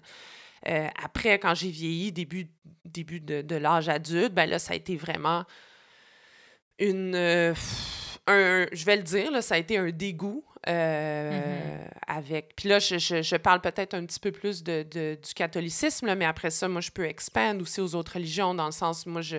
Les abus. les abus, la discrimination. Mm-hmm. Euh, puis là, moi, je vais parler pour moi. Je veux dire, je, je fais, on, fait partie de la, la communauté LGBTQ. Euh, pour moi, il y avait quelque chose de tout à fait inconcevable qu'on me parle d'amour, de tolérance, de respect, de partage, de générosité, de justice quand on regarde dans les yeux un autre être humain puis on le rejette. Sans, mais pas juste le rejeter, c'est beaucoup de violences qui ont été mm. tolérées au nom d'un message mm. qui se voulait de base axé euh, complètement euh, vers l'amour. Fait que pour moi, il y a vraiment eu un moment où je me suis dit... De l'hypocrisie. Exact, exact. Pour mm-hmm. moi, c'était inconcevable que je puisse célébrer euh, une parole, un message, un Dieu ou un, prophète, euh, en, sachant consciemment tout le mal et toute la discrimination qui en avait découlé. Mm-hmm. Fait que c'est pour ça que moi, ma spiritualité, comme tu l'as dit au début, je l'ai jetée. En même temps que la religion. Exact. J'ai jeté le bébé avec l'eau du bain. Ça a été mm-hmm. terminé. Mais mm-hmm. récemment, j'ai compris, il y a peut-être deux, trois ans, que je suis un être extrêmement spirituel et que j'ai besoin d'alimenter et de nourrir cette profondeur qui est en moi, tu sais. Fait que, Absolument. Fait que c'est pour ça que je, voulais qu'on jase un peu de la religion parce que c'est important, je pense, de les distinguer. Ouais. Puis toi aussi, je sais que tu as grandi peut-être dans un cadre plus religieux, plus religieux que mm-hmm. moi. Puis je voulais un peu t'entendre sur ce que tu en penses par rapport à justement cette association puis cette dissociation qu'il faut en faire. Euh, oui, oui, c'est ça. C'est tellement un, sujet important, surtout pour notre population québécoise, surtout pour nous qui ont vécu cette dissociation là, euh, de, la, de la religion et du restant de la population. C'est dans nos années. Là. Moi, mes parents, mes parents ont été élevés encore dans un cadre très strict religieux, très routinier, très dogmatique. Mais en, bas d'eux, il y a eu un schisme. Donc, c'est vraiment nous qui avons vu ça aller. Moi, je l'ai vu un peu de, de mes yeux. Là, quand j'ai commencé à aller dans les églises, quand j'étais jeune, les églises étaient pleines. On était au jubé, au, au, deuxième étage. Il n'y avait pas de place pour s'asseoir. Puis maintenant, si je vais dans une église, je suis la seule en bas de 50 ans, peut-être. Mm. Tu sais, c'est quand même une immense différence dans l'espace de quelques années on voit quand même ton, euh, ta grande richesse en termes de connaissances religieuses. Tu m'as droppé jubé. Mais ben oui. Peux-tu définir le jubé? Jubé, c'est juste le, deuxième étage. Ça sonnait très... Euh, très poétique, très religieux. C'était. Euh, oui, mais c'est ça. Mais justement, j'ai été élevée dans la mm. religion catholique. Euh, mes parents sont pratiquants. Mon père, plus, je pense, par routine. Moi, mère, vraiment par conviction. Puis on a été, euh, c'est ça, un peu euh, amenés à suivre leurs pratiques, comme beaucoup de familles, quand on suit les pratiques de nos parents quand on est jeune. Puis, rendu à l'adolescence, à un moment donné, on arrive à un moment où on doit se poser des questions sur nos propres convictions. Puis ceux qui le font pas, je pense que pour moi, du moins, selon moi, c'est un. C'est dommage. Je pense que c'est très sain. Je, pense que c'est très enrichissant d'arriver à ce, moment-là dans la vie où tu te mets à te poser des questions sur ce que toi, tu vois, comment toi, tu vois la vie. C'est quoi les valeurs que tu veux avoir pour le restant de ta, ta vie adulte, puis, puis à transmettre à tes enfants. Puis moi, c'est ça, ça s'est produit dans mon adolescence, puis il y a un moment où j'ai tout rejeté. Comme toi, j'ai tout rejeté la religion, un peu euh, par crainte de me faire euh, contrôler un petit peu, que, que, mes, que mes, ma façon de penser ou que mes, mes actions devaient être dictées hmm. par un cadre externe. Ça, c'est après le secondaire. Ouais. Ish. Oui, après secondaire. Mais même au secondaire, j'avais des doutes, là, mais tu sais, c'est comme le rejet plus du dogme qui venait avec la religion. C'est, ça s'est fait ça, plus comme rendu autour de 18 ans. Puis quand tu parles de dogme, pour toi, c'est un peu... Euh, puis bon, euh, il y a la définition de dogme, mais pour bien comprendre, c'est que pour toi, tu, tu n'acceptais pas de suivre quelque chose les yeux fermés. C'est ça, exact. Pour moi, la religion, c'est comme une école, une école qui est supposée t'enseigner la spiritualité. Hmm. Puis certaines écoles sont plus strictes que d'autres. Hmm. Certaines écoles vont pas te permettre de remettre rien en question. Hmm. Puis à un moment donné, dans, dans la religion catholique que j'ai connue, c'était rendu tellement fixé sur si je reprends un peu l'image de l'école, sur l'uniforme, bien porter ton uniforme, bien euh, avoir la bonne marque de chaussures, avoir la taille de la jupe devait être la bonne taille. La cravate. Puis c'était tellement rendu fixé sur ces rites hmm. qu'il n'y avait plus de place pour l'enseignement de la spiritualité. C'était hmm. rendu seulement des rites, des rituels qu'on reproduisait puis qu'il fallait refaire à la perfection. Puis si on le faisait pas, on était mauvais, tu sais. Mm. Puis je trouve que ça perdait tout son sens. Mm. Parce que pour moi, la, la spiritualité, c'est pas quelque chose qui s'enseigne avec une droiture. C'est quelque chose qui se vit. C'est quelque chose qui s'expérimente. Mm. Pour moi, c'est un cheminement. C'est un cheminement de vie. En plus, je pense pas que tu n'arrives jamais au bout où tu dis l'illumination. C'est un voyage. C'est ça, l'illumination, comme euh, chez les bouddhistes. Selon moi, c'est non, la spiritualité, ça se vit, ça se vit dans nos expériences de vie. Ça se vit à ce moment-là dans nos échecs, comme dans nos réussites, dans nos déceptions, dans nos tristesses. On apprend des nouvelles facettes de notre profondeur humaine, puis des nouvelles façons de reconnecter avec notre environnement, puis on, développe des aptitudes de, partage, puis tout ça. Puis c'est tellement quelque chose de subjectif aussi, si je reviens à la matrice, que je, je peux pas, j'ai de la difficulté avec l'enseignement dogmatique de c'est ça qui est ça, ça c'est bien, ça c'est mal. Repose, remets rien en question, je te le dis. Alors que pour moi, c'est pas ça la spiritualité. Puis je pense, personnellement, ma conviction, c'est que c'est pas ça la spiritualité. Puis que la religion s'est perdue un peu.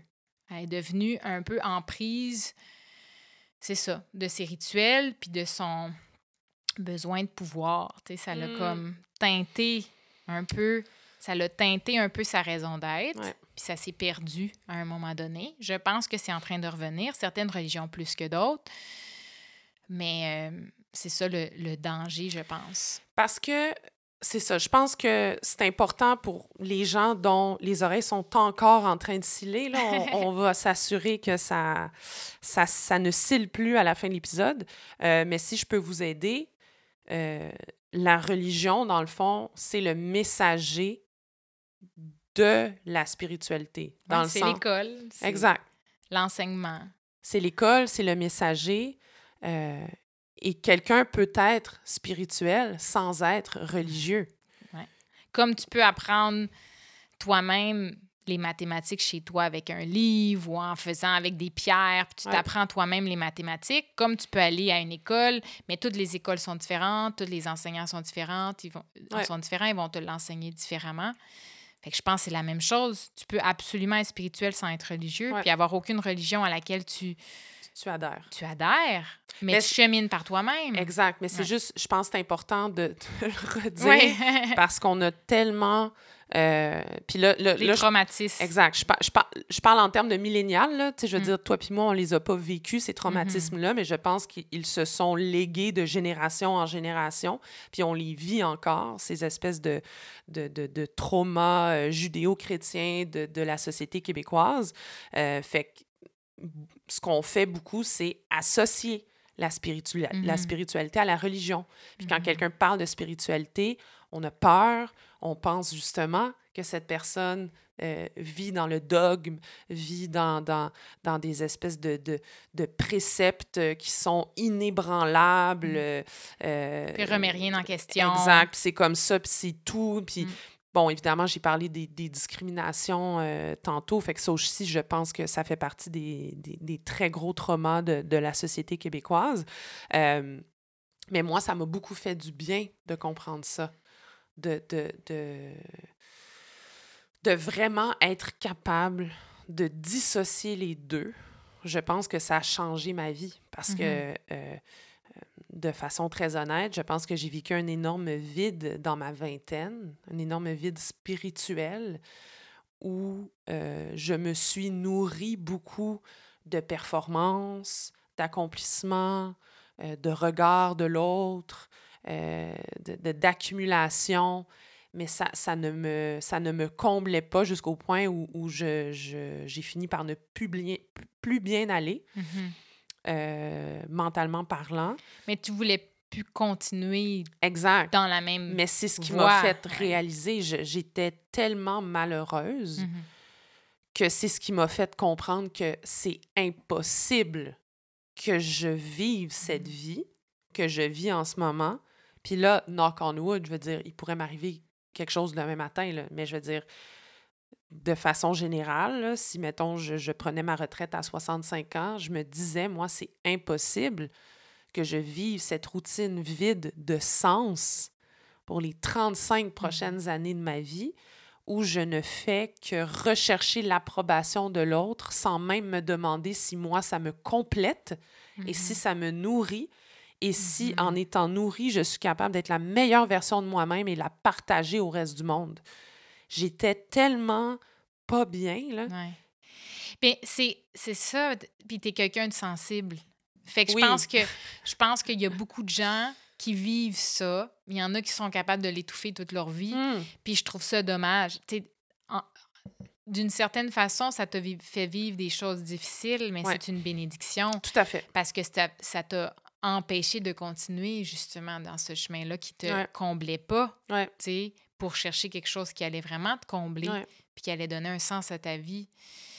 Mais on n'a tellement pas les outils, puis je l'ai dit en début d'épisode, on n'a tellement pas les outils pour justement tenter de combler ce vide, pas juste avec du junk food, mais avec la, des, des, aliments de qualité. Puis quand je parle d'aliments de qualité, c'est évidemment une analogie. Là. Mais pas euh, juste une analogie, mais c'est à oui, entre... Lol. Mais on est, on est tellement pas outillés, puis je pense que justement... On prend pas soin, on n'apprend pas à prendre soin mais de cette partie-là de nous. Euh, confession, ce podcast est euh, la concrétisation de mon chemin spirituel, dans le mm-hmm. sens que pour la première fois de ma vie, je me suis écoutée. Pour la première fois de ma vie, j'ai compris qui j'étais. Euh, puis en comprenant qui j'étais, une insatiable, j'avais envie justement de le partager, puis de mettre en lumière d'autres insatiables qui vivent à leur manière des événements, des situations, des puis qui sont capables justement de, mm. de, se transcender. Oui, mais pour réveiller, tu sais, tu donnes une parole à travers ton podcast, puis à travers, disons, l'épisode d'aujourd'hui, peut-être tu donnes une, une parole à ces petits ces petits-enfants-là, ces petits, ces petits êtres-là à l'intérieur du cœur de tes auditeurs qui ont été si longtemps euh, étouffés, tu sais, puis peut-être que ça va en réveiller d'autres aussi, de, de, vraiment euh, prendre le temps, tu sais, de prendre le temps de, de, de, de s'ouvrir à cette partie-là d'eux-mêmes. Puis euh, j'aimerais ça aller même plus même un peu plus en profondeur là-dedans parce que je trouve que tu as raison qu'on n'est pas outillé puis j'ai l'impression que d'une certaine façon, la société est un petit peu un, piège, it's a trap, dans le sens hmm. qu'on se fait aussi nourrir euh, par les médias sociaux, par les films, par ce qu'on entend, par les gens autour de nous. On se fait nourrir pour se développer comme cette, euh, cet adulte modèle du rêve américain c'est le fameux rêve américain d'avoir une grosse maison, un char, une piscine, puis beaucoup d'argent. Puis voyage. Puis que là, tu allais être heureux. Puis ça, c'était ton... Tu dois viser ça dans ta vie parce que c'est ça le modèle qui va te rendre heureux. Puis ça nous est beaucoup nourri dès notre jeune âge. Puis d'une certaine façon, c'est probablement souhaité, pour permettre de faire rouler l'économie, la fameuse, économie capitaliste nord-américaine dans laquelle on vit, il faut qu'il y ait une consommation des biens, donc il faut que les gens veulent consommer. Donc on doit créer en nous ce besoin de consommation constant qui nous garde à ce moment-là pris dans la roue parce que plus on dépense, plus on doit travailler, pour pouvoir financer ces besoins qu'on s'est créés. Donc, on doit travailler plus pour consommer plus, pour travailler plus. Puis, on est pris dans cette roue-là en pensant qu'un jour, on va avoir, avoir assez accumulé pour se sentir finalement comblé. Mm. Puis on se fait dire qu'on va l'être si on continue comme ça. Un jour, on va l'être. Mais la réalité, c'est qu'on arrive à la retraite, on pogne un cancer, puis on meurt, puis tout ce qu'on a accumulé, on ne l'amène pas avec nous dans, dans notre tombe. Là. C'est on va avoir travaillé toute notre vie à la recherche du bonheur, mais en réalité, on va s'être rendu nulle part. Puis à un moment donné, heureusement pour toi, puis heureusement pour moi, on l'a réalisé. Puis je dis pas qu'on a atteint un autre niveau. Vraiment pas. Mais au moins, on a été capable de se dire, hum, est-ce que ce, ce, ce, besoin de consommation-là, est-ce que ce matérialisme-là, cette vénération du matériel, cette vénération d'avoir plus, plus, plus, est-ce que c'est vraiment ça qui me rend heureux? Parce que si c'est pas ça, il y a des choses qu'il faut qu'on remette en question dans la façon qu'on vit. Puis ça, ça l'implique le nombre d'heures travaillées ou le type de travail. Beaucoup de gens vont rester dans des travails en se disant ben je vais bientôt avoir une augmentation. Puis avec mon augmentation, je vais me payer un voyage dans le sud. Puis là, ils vont juste vivre leur, leur chaque jour la monotonie de leur travail mm. en se disant oui, mais je vais avoir un voyage dans le sud. Mais si tu réalises que c'est pas ça qui va te rendre heureux, il y a peut-être des choses que tu peux changer. Mm dans la façon dont tu travailles. Oui, peut-être tu n'auras pas un aussi gros salaire, mais si c'est pas ça qui te rend heureux, peut-être que tu peux commencer à écouter ta réelle passion, mm. puis essayer de chercher plus loin.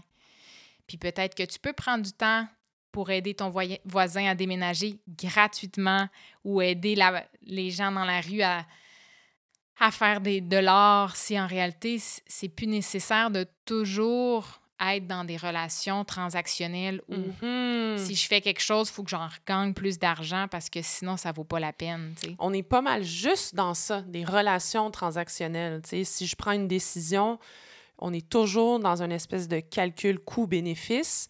Puis je comprends que ça peut l'être dans un cadre professionnel, puis dans un cadre d'investissement en finances personnelles, mais même dans notre vie euh, amicale, amoureuse même des fois. C'est beaucoup dans le calcul coût-bénéfice, alors que euh, la spiritualité, c'est un peu ça aussi, c'est de d'engendrer cette, ces émotions profondes qui habitent tous en nous.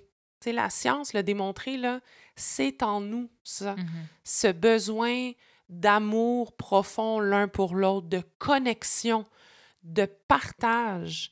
Puis c'est quand ces lumières-là sont allumées que toi-même, tu t'allumes. Tu t'allumes. Mm.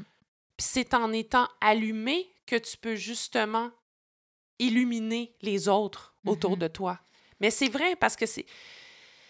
Tu sais, pas que j'étais une mauvaise personne avant, loin de là, mais, mais je pense sincèrement que je suis devenue.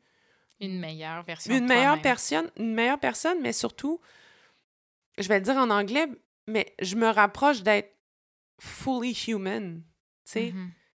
a whole human.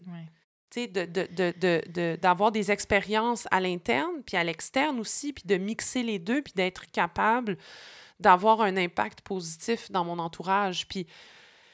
Mais tu as raison qu'on a, on a des capacités en, en tant qu'être humain, des capacités d'empathie. On est capable de ressentir les émotions des autres. On a des capacités intellectuelles incroyables. On est plus que des robots.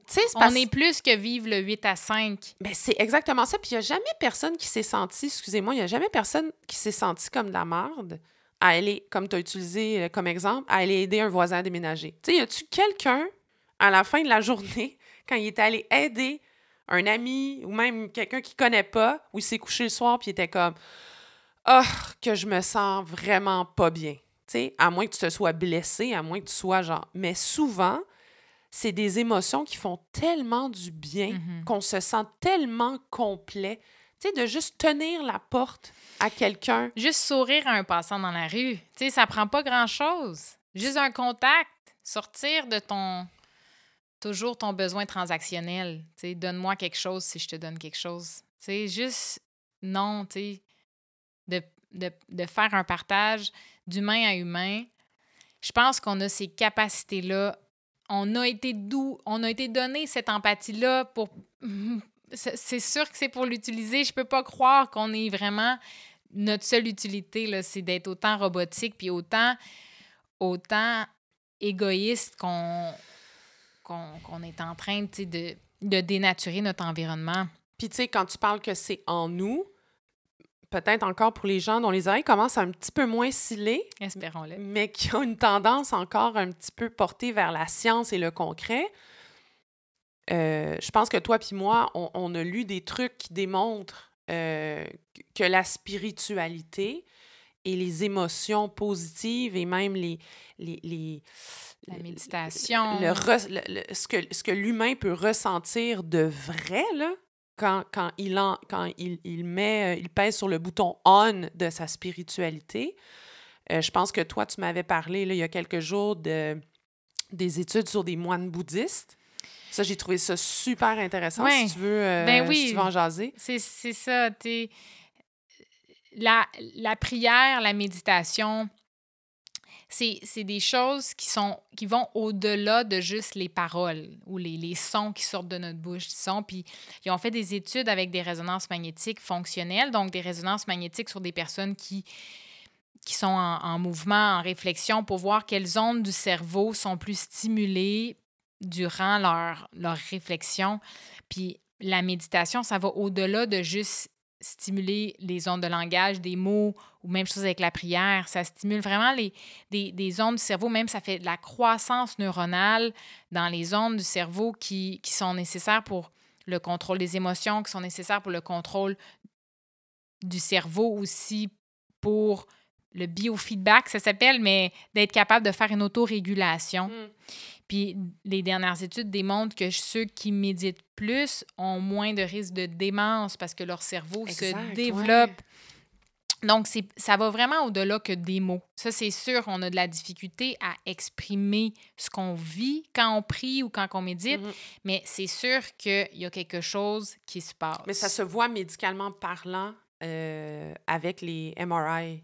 Ça se voit sur les, les fonctions du cerveau, mais aussi, en termes de changements comportementaux, mm. il y a moins de risques de suicide, il y a moins de risques de dépression chez les gens qui ont une relation une, quête spirituelle active.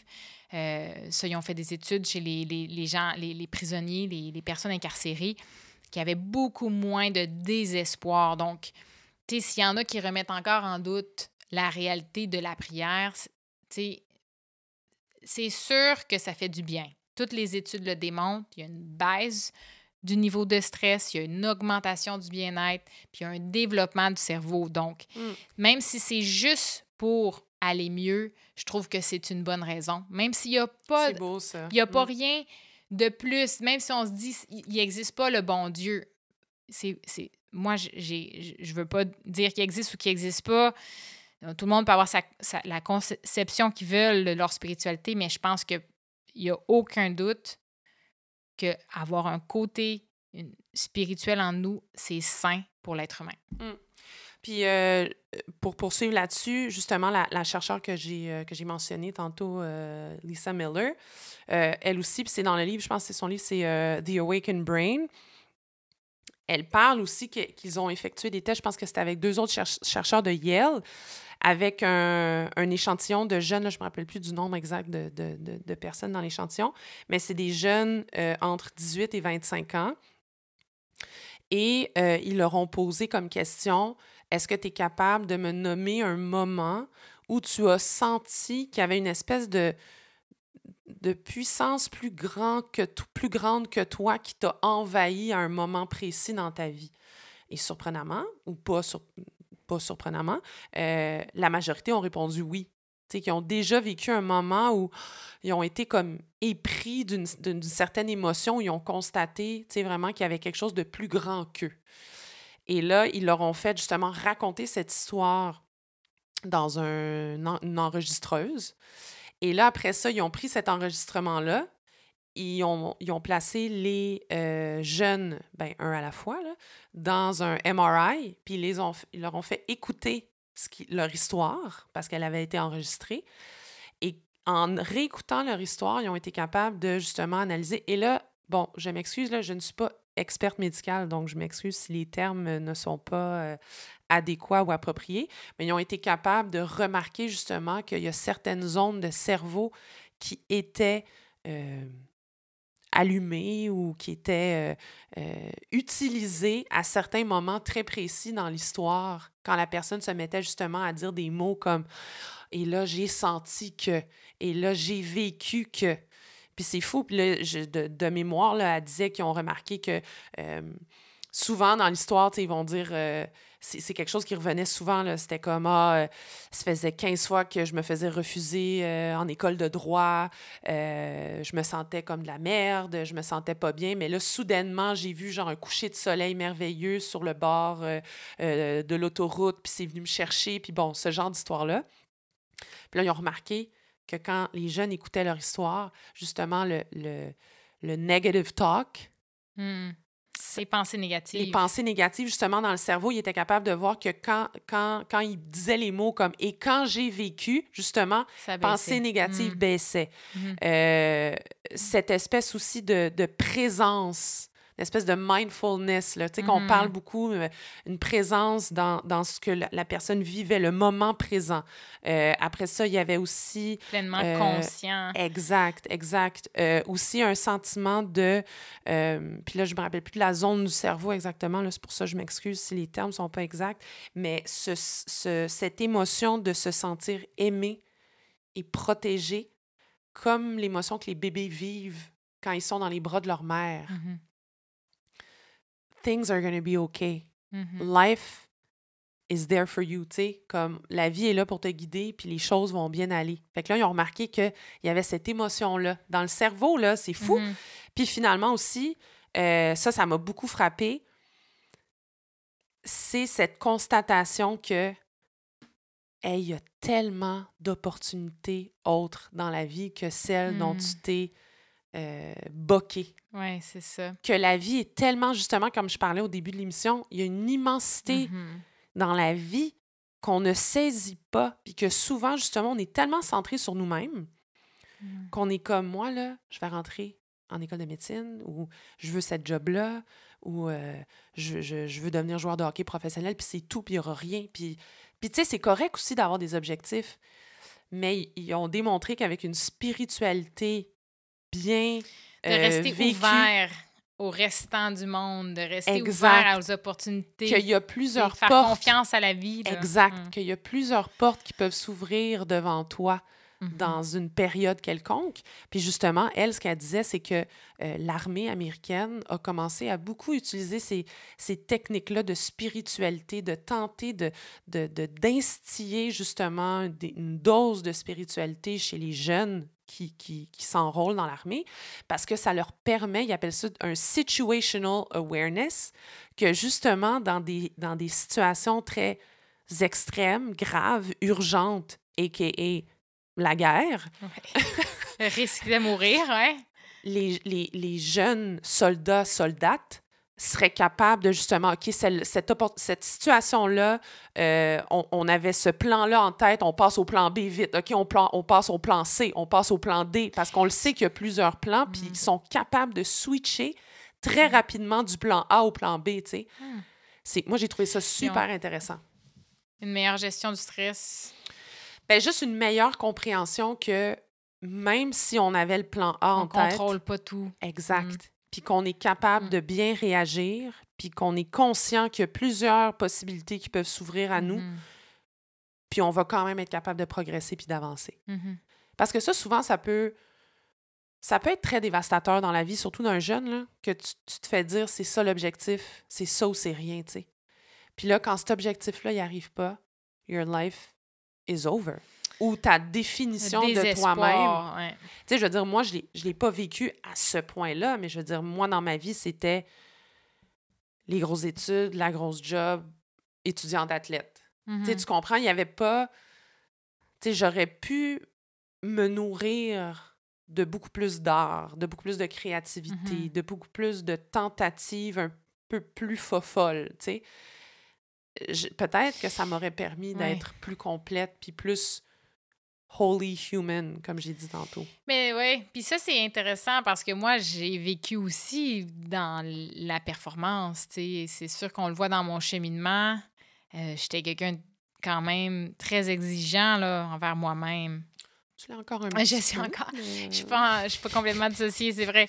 Mais tu sais, pour, pour accomplir les choses que j'ai accomplies, ça nécessitait quand même une espèce de quête d'excellence. De, puis des fois, ça peut. C'est une des choses qui m'a fait peur, tu sais, à un moment donné, quand j'étais comme, est-ce que je change ma façon de vivre pour aller plus dans une quête de profondeur? Mais là, j'avais peur quand même d'abandonner cette partie de moi qui était avide de performance, de résultats, parce que j'avais peur de plus être autant performante, tu sais. Mm. Puis ça a été quelque chose qui a été difficile pour moi de réconcilier les deux. Mm. Puis je pense que c'est c'est par le vécu, encore une fois, j'arrête pas de dire que la spiritualité, ça se vit, mais c'est vrai que c'est par le vécu. Tu sais, je suis arrivée à un moment dans, dans ma carrière professionnelle où, bon, ça, s'en venait relativement stable, une certaine stabilité. J'avais plus nécessairement d'objectifs euh, très précis parce que quand tu es à l'école, tu as toujours comme le prochain examen, la prochaine étape, la mm. prochaine étape. Puis là, tu arrives comme à un niveau de certaine stabilité. Puis j'étais plus athlète professionnel, donc j'étais comme en quête un peu de mon prochain but, mon prochain objectif. Puis là, ben, ça s'est tourné un peu plus vers les objectifs d'avoir, euh, de matérialiste, avoir plus d'argent, avoir plus de, de biens matériels. Puis plus je continuais dans cette voie-là, mais moins j'étais comblée. Tu sais, plus je, je, euh, je, travaillais pour accumuler plus, puis, puis plus je me fatiguais, plus je me dénaturais. Puis je me sentais vide à un moment donné. J'étais en train de pointer du doigt un peu, chercher le coupable. Comment ça se fait que je suis vide? Mm. Comment ça se fait que je suis pas comblée? Tu sais, le fameux rêve américain, moi, j'ai tout coché les boîtes, là. j'ai été athlète euh, à de haut niveau, là, je suis en couple stable, j'ai une maison, j'ai un char, j'ai une, bonne job, puis je suis pas bien. What's next? Mm. Puis puis c'est cet inconfort-là, puis c'est ce vide-là qui m'a vraiment dit, mais tu sais, t'as beau continuer dans cette voie-là d'essayer d'accomplir plus, mais tu vas toujours l'avoir le vide parce qu'il vient de l'intérieur de toi. Mmh. Fait qu'il fallait que j'arrête de chercher le coupable à l'extérieur. Fallait que j'arrête d'essayer de, de, de, ramasser quelque chose à l'extérieur. Fallait vraiment que je commence à me responsabiliser. Puis je pense que je ne m'étais pas responsabilisée assez avant par rapport à ce mal-être-là. Donc. Mais ça fait peur, ça. Oui, ça fait peur. on est mieux, ça. On est mieux un quick fix, surtout que quand tu achètes quelque chose, tu as comme un petit, un, petit moment, rush un petit rush où tu te sens bien, ou tu vois un ami, ah, tu te sens bien, ou tu as, un, chèque de paye, puis tu es comme, ah, tu te sens bien, fait que tu penses, OK, je vais juste les accumuler, là, puis à un moment donné, je vais me sentir bien tout le temps. Mais non, parce que il y a quelque chose qui vient de toi, puis que juste toi, tu peux remplir. C'est pas l'extérieur. Puis c'est ça que qu'à un moment donné, il a fallu que, que je fasse face à ça. Il faut que j'arrête de courir vers l'extérieur, ça sert à rien. Puis ça m'a fait peur parce que je me suis dit, ben là, euh, j'abandonne une façon de vivre, puis je vis une nouvelle façon. Qu'est-ce qui va arriver du reste? Mais ce qui est fou, c'est que ça change pas nécessairement ton extérieur. Mais tu sais, quand je disais l'histoire du 3D, tu peux continuer à vivre le même 2D, ton extérieur, tu peux travailler avec la même job puis avoir les mêmes amis. C'est juste que ton, ta relation par rapport à ton amitié change, ta relation par mmh. rapport à ton argent. Comment tu approches, tu sais, moi, c'est des patients. Comment j'approche chaque patient? Est-ce que je suis là pour aller le plus vite possible pour en voir le plus possible? Ou est-ce que je suis là pour vraiment être à l'écoute de leurs émotions, puis de leur, donner un soulagement qui vient pas par une pilule, mais qui vient par un amour, un, mmh. une appréciation, un, un caring, tu sais, de, de, vouloir leur bien, mmh. qui ne s'achètent pas, qui se vendent pas, mais qui se partagent. Mmh. Puis c'est ça que, c'est ça ma quête. Puis je pense qu'on j'arriverai jamais à cette utopie où je vais être complètement dissociée de toutes les autres. Mais est-ce que ça passe toujours? Parce que toi puis moi puis oui, je veux dire ça, on a eu nos moments justement à cause de ça plus compliqués là en couple parce que les deux on a un peu euh, on s'est un peu posé ces questions-là en même temps. Euh, mais est-ce que ça prend toujours de la souffrance? Là, je parle individuel. Moi, j'ai frappé un mur. Toi, tu as, commencé à constater que tu n'étais pas nécessairement bien dans ta routine, qu'on t'avait tellement... Tu as vécu une grosse désillusion, là, on va se le dire. C'est une grosse désillusion du fameux discours de la grosse job, l'argent, la maison, le couple, mm-hmm. les biens matériels, les voyages. Tu sais, ça, c'est ce qu'il faut chercher, puis tu vas être heureuse. Fait que toi, tu as vécu mm-hmm. une grosse désillusion. Moi, j'ai frappé un mur.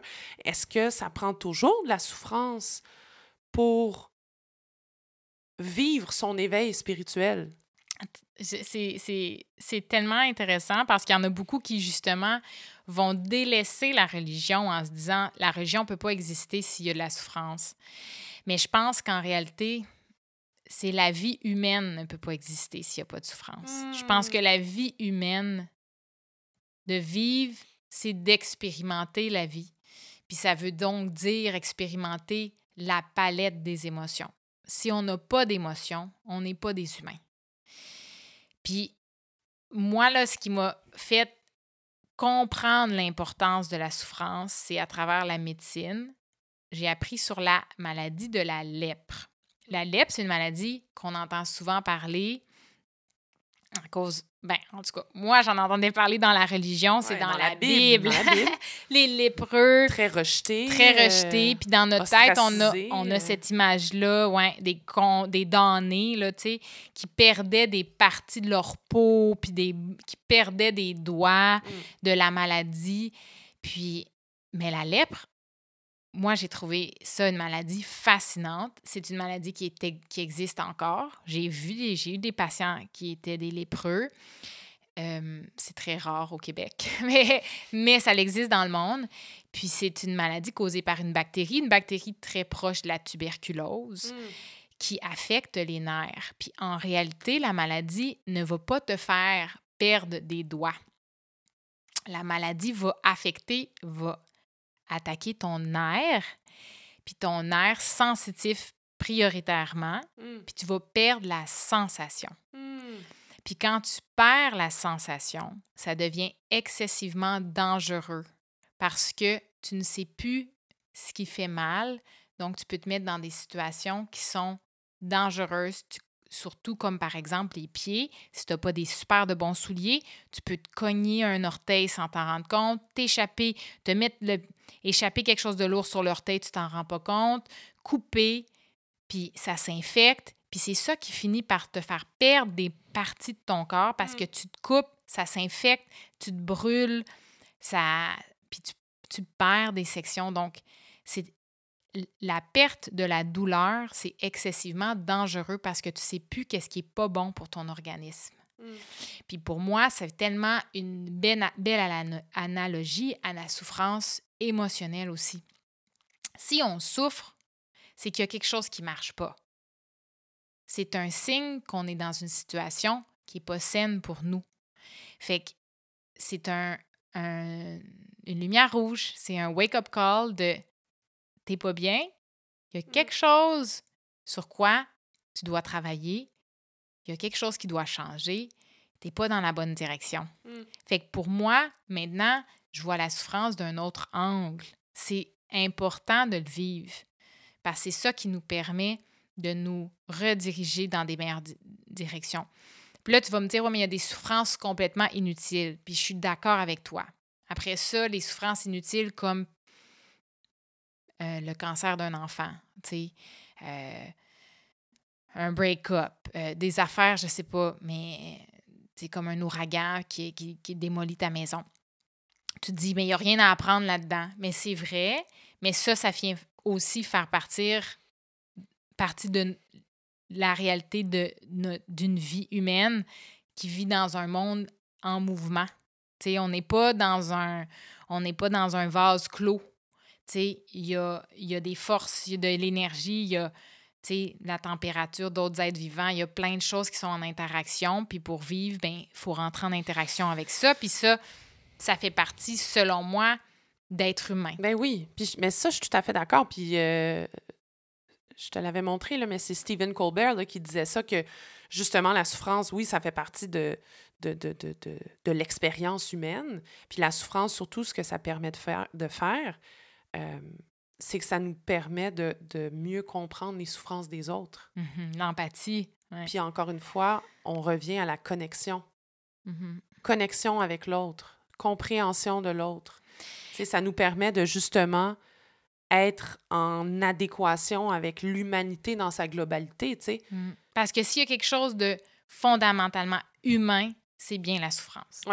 Tout le monde va vivre la souffrance. On vient au monde je vous rappellerai que vous venez au monde en sortant du ventre d'une mère dans un petit tout petit canal. Tu es tout écrapouti, ton cerveau se fait tout écraser. La souffrance doit être terrible. C'est comme ça notre arrivée à la vie. Mm. Tu sais, quand tu dis c'est-tu, c'est profondément humain, la souffrance, tu as raison. Puis ça nous connecte tout un envers l'autre. Mais quand, mais quand je te parlais de est-ce que ça prend de la souffrance pour euh, engendrer un éveil spirituel, ce que je voulais dire, c'est est-ce qu'il n'y a pas moyen de faire de la prévention aussi? Est-ce qu'il n'y a pas moyen de... Euh, puis là, je veux dire, oui, on, constate que la souffrance, ça fait partie de la vie, puis c'est normal. Mais est-ce qu'il n'y a pas moyen de, sans éviter la souffrance, sans l'éviter, parce qu'elle va être là, puis ça, j'en suis persuadée, mais est-ce qu'on peut tomber, est-ce qu'on peut s'assurer de s'offrir le meilleur protocole possible en termes de spiritualité pour que pour s'assurer non seulement une vie remplie, épanouie, où on est capable de connecter l'un envers l'autre, ce que, on va se le dire, on n'est pas capable de faire en ce moment en 2023, tout le monde sur nos cellulaires, tout le monde isolé, on souffre, on ne sait pas comment reconnecter avec l'autre. Mais est-ce qu'on peut s'offrir ce type de protocole-là pour justement permettre, quand la souffrance se produit ou arrive dans notre vie, on a les bons outils pour être capable de, oui, ça fait mal, mais oui, je suis capable d'en retirer du bien et du positif. Parce que là, beaucoup, ce qu'on voit, puis je ne suis pas psychologue, vraiment pas, mais je pense que ce qu'on voit beaucoup, c'est énormément de gens souffrants qui ne savent pas comment gérer leur souffrance. Alors, ils perpétuent cette souffrance et la, la multiplication de la souffrance à d'autres personnes. Mmh. Puis là, on est comme dans une espèce d'amas de souffrance où personne ne sait vraiment comment Mais il essaie la de gérer. Il essaie de l'anesthésier avec l'alcool. Le taux d'alcoolisme est énorme, la drogue, mais mettons, si on la consommation. Exact. Mais tu sais, mettons, si on prend... Puis là, je suis pas sa psychologue, là, mais tu sais, mettons, si on prend un Donald Trump, clairement, ce gars-là a mm. Beaucoup de souffrance internalisée, là. Puis c'est une souffrance qui est mm-hmm. décuplée à travers ses politiques, à travers ses discours, à travers ses prises de position. Puis là, ça engendre justement une mer de souffrance qui se traduit par de la haine, par de la discrimination, par de la violence. Fait c'est pour ça que c'est pour ça ma mm-hmm. question de mais ça, je pense que c'est ça, quand je le disais tantôt, il faut se responsabiliser par rapport à sa propre souffrance parce que je pense que le premier mécanisme, c'est de chercher le coupable. Mm c'est de chercher qui me cause cette souffrance-là, puis on reconnaît pas que c'est nous-mêmes. Hmm. Fait qu'on va dire c'est à cause de l'autre. C'est à cause de l'autre qui a volé ma job. C'est à cause de l'immigrant qui, qui, est hmm. arrivé. C'est à cause de... Des trans. Des trans, des... homosexuels. C'est à cause des noirs, c'est à cause des blancs, c'est à cause des policiers, c'est à cause... On va toujours chercher... Les woke. C'est à cause des woke. C'est à cause des baby boomers. Il y a tout le temps un coupable parce qu'on on comprend pas qu'elle est. On ne peut pas s'imaginer qu'elle vient de nous. Donc, pour revenir à, ta question, je pense que ça prend un éveil de comprendre que cette souffrance-là, elle ne sera pas comblée, elle ne sera pas réparée en pointant du doigt. Elle ne sera pas réparée avec une, avec un bien externe ou une consommation externe, elle va être seulement réparée quand on va s'asseoir en silence avec soi-même. Puis c'est là qu'on va commencer le, chemin réparateur. Mais ça, comment on fait pour transmettre ce message-là? Bien, je pense que la religion, même si elle a beaucoup de mauvais, c'était ça son but. Mm. C'était de nous apprendre des méthodes pour réagir dans les situations qui risquaient de nous causer des souffrances. Donc, elle a quand même, elle avait une bonne intention. Elle a une bonne intention, la religion. Fait que je pense qu'on peut aussi trouver des réponses dans la religion. Mais exact. Fait que la réponse, c'est ça existe, ce protocole-là. Ça existe. Exact, qui, qui est pré-souffrance, qui est pré- je ne sais pas quoi faire, je, je suis. Parce que moi, c'est ça, là. Moi, j'ai vécu beaucoup de souffrance et j'étais. Euh, pas juste mal outillé, je n'étais pas, pas outillé. outillé. Zéro, zéro, zéro, zéro. Mais là, après ça, c'est la question de OK, on connaît un fameux protocole pré-souffrance pour nous aider quand ces souffrances-là se produisent mm-hmm. ou quand ces émotions négatives-là, ces, ces douleurs-là euh, se, se, se, vivent. Mais là, il y a la fameuse question de OK, mais là, la religion, euh, on ne la veut plus dans nos écoles, on ne la veut plus dans nos sphères publiques. Comment on l'enseigne? Oui, mais après ça, est-ce que c'est la religion qu'on veut enseigner? Est-ce que c'est pas justement un, des mécanismes spirituels qui pourront, après ça, se traduire par de la religion, par l'art, par, je sais pas moi, par la méditation, par, tu sais, je veux dire, il y, a tellement de véhicules spirituels qu'on ne connaît pas et que moi-même, je me suis auto-apprise dans les mmh dernières années et que en ce moment, ça me convient. j'ai encore soif, j'ai encore envie, puis je poursuis mon cheminement comme toi, tu, poursuis le tien. Mais, puis j'avais entendu ça euh, sur un podcast qui disait pourquoi on ne traite pas la spiritualité comme on traite l'éducation physique ou le conditionnement physique. Euh, on, va, on va renforcer nos muscles, on va devenir plus fort physiquement, justement pour éviter les maladies, pour éviter les blessures. Euh, mais pourquoi on ne ferait pas ça en termes de spiritualité? Pourquoi on ne renforcerait pas nos biceps spirituels à l'école ou dans nos sphères euh, personnelles pour s'assurer qu'on soit le plus fort possible quand ces souffrances-là se produisent, non? Mais je suis, je suis vraiment d'accord avec toi, mais c'est ce qui est difficile, c'est comment? Parce que. Ben, c'est ça je demande. Si ben, quelqu'un a la réponse. Ben, je sais que moi, quand j'ai vécu la, le changement d'enseignement entre.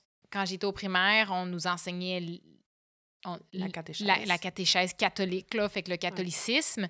Puis quand je suis arrivée au secondaire, tout d'un coup, c'était rendu cours de religion. Il y avait quand même un cours de spiritualité, on peut dire, mais qui était plus ouvert à une découverte de ce qui était disponible. Mais... Et ça, je t'apprends que ce n'est plus disponible, euh, merci au gouvernement actuel, parce qu'on avait peur qu'il y ait de l'endoctrinement religieux quelconque, mais tu vois à quel point on est, traumatisé. On est très traumatisé, puis on aurait, encore une fois, on a raison d'être traumatisé, mais ça reste que quand tu me parles, est-ce qu'il y a des choses qu'on peut apprendre? Est-ce qu'il y a des méthodes à mettre en place? Bien, les méthodes existent, hmm. puis certaines des religions ont des milliers d'années, là. Fait que est-ce qu'on veut créer une nouvelle religion? On pourrait, mais on part de rien. Alors qu'on pourrait juste partir avec les religions qui existent. Mais ça n'a pas besoin d'être une religion. C'est ça. C'est ça. Mais, mais le, c'est ça. Le cours, c'est dur. Mm. C'est dur enseigner un cours d'expérimentation. Mm. Tu sais, sans règles. C'est difficile. Fait que je pense, pour ça, quand tu reviens à l'histoire de le rôle de la souffrance, je pense que c'est la souffrance qui est notre enseignant personnel. Mm. C'est ça qui nous redirige quand on s'en va un peu croche dans notre chemin puis qui nous redresse. Et qui est l'enseignement sans règles? Ah, sans règles. Hmm. La souffrance est sans règles. La souffrance, c'est la tienne. Pas de discrimination. à la pas la souffrance. Les riches, les pauvres, les blancs, les noirs, les asiatiques. Les... Exact. Je veux dire, on a tous l'humanité en tant que nous, puis cette humanité-là vient avec la souffrance. Puis si je peux juste rajouter quelque chose, je pense, je pense qu'on bénéficierait dans le système d'éducation québécois de justement offrir un cours sans règles en mm-hmm. termes de spiritualité. Hmm. Tu sais, juste apprendre. Je veux dire, moi, quand j'ai eu mes cours de catéchèse, puis je veux dire, quand j'ai eu mes cours de, de, communion, confirmation, euh, blablabla, euh, tu sais, je veux dire, on nous apprenait euh, Je vous salue Marie, Notre Père, puis d'autres prières, mais tu sais, encore une fois, c'est très traditionnel, mais tu sais, cette idée de méditation, l'état méditatif de la prière. Mm-hmm. C'est ça, je pense que ça, on, les jeunes d'aujourd'hui, pour la parce que nous, je veux dire, pas que c'est trop tard, je veux dire, là, là on le fait par nous-mêmes. Mm-hmm. Il y a une responsabilité, comme tu parles, une responsabilité spirituelle. Mais je pense que ça vaudrait la peine pour les prochaines générations d'apprendre aux jeunes, pas nécessairement la prière religieuse, mais apprendre ce qu'est l'état méditatif mm-hmm. et comment tu peux y arriver pas forcer le jeune à y mmh arriver et faire un examen de méditation. Là. Non, non, parce que là, je parle encore d'un cours sans règles. Un cours où juste, voici la méditation, voici ses bienfaits, comment tu peux peut-être y arriver, comment ça peut... Tu sais, moi, je trouve, je trouve, je trouve que ça, ça, ferait tellement du bien aux jeunes. Puis ça, ça, pourrait juste être un cours de une heure où... listen to yourself. Mmh écoute, écoute qu'est-ce qui se passe en dedans de toi? Qu'est-ce que tu vis? Qu'est-ce que tu as envie? Puis, puis écoute, je pense que tu as raison qu'on a, on, a soif en tant que société. Euh, au Québec, c'est sûr qu'on a cette soif spirituelle-là. Les jeunes, en bas, plus jeunes que nous encore plus, ils vivent dans un monde chaotique, un monde... D'instantanéité. Oui, mais un monde d'instantanéité, de manque de, de connexion réelle, un monde de crise, crise économique, crise financière, crise politique, crise migratoire. Ils cherchent un sens à travers tout ça, un sens à leur vie, leur rôle. Euh. fait qu'il y a définitivement un, un énorme besoin, un énorme soif. La société est en, est en manque de sens et de transcendance. Exact. Puis je pense que dans ces, dans ces, dans ces fameux cours-là, là, où ça peut aussi être en famille, là, mais je pense que ce qui est important en ce moment, tu sais, mettons, si je parle de façon personnelle, tu sais, j'ai pas été une adolescente très turbulente, là, vraiment pas. Tu sais, j'ai vraiment été à mes affaires, top notch, la grande Sam. Euh, puis j'ai connu des gens où ça a été beaucoup, plus, euh, beaucoup plus chaotique, beaucoup plus mmh compliqué, parce que justement, je me doute qu'il y avait un énorme vide en eux, qui se sont lancés vers la consommation d'alcool, de drogue, qui ont fait des conneries, qui ont fait... Bon. Mais je pense que ça vaudrait la peine de regarder ces jeunes-là dans les yeux et de leur dire Hey, je comprends ce que tu vis c'est un vide spirituel. Tu sais, mm-hmm. mettre des mots là-dessus. Mm-hmm.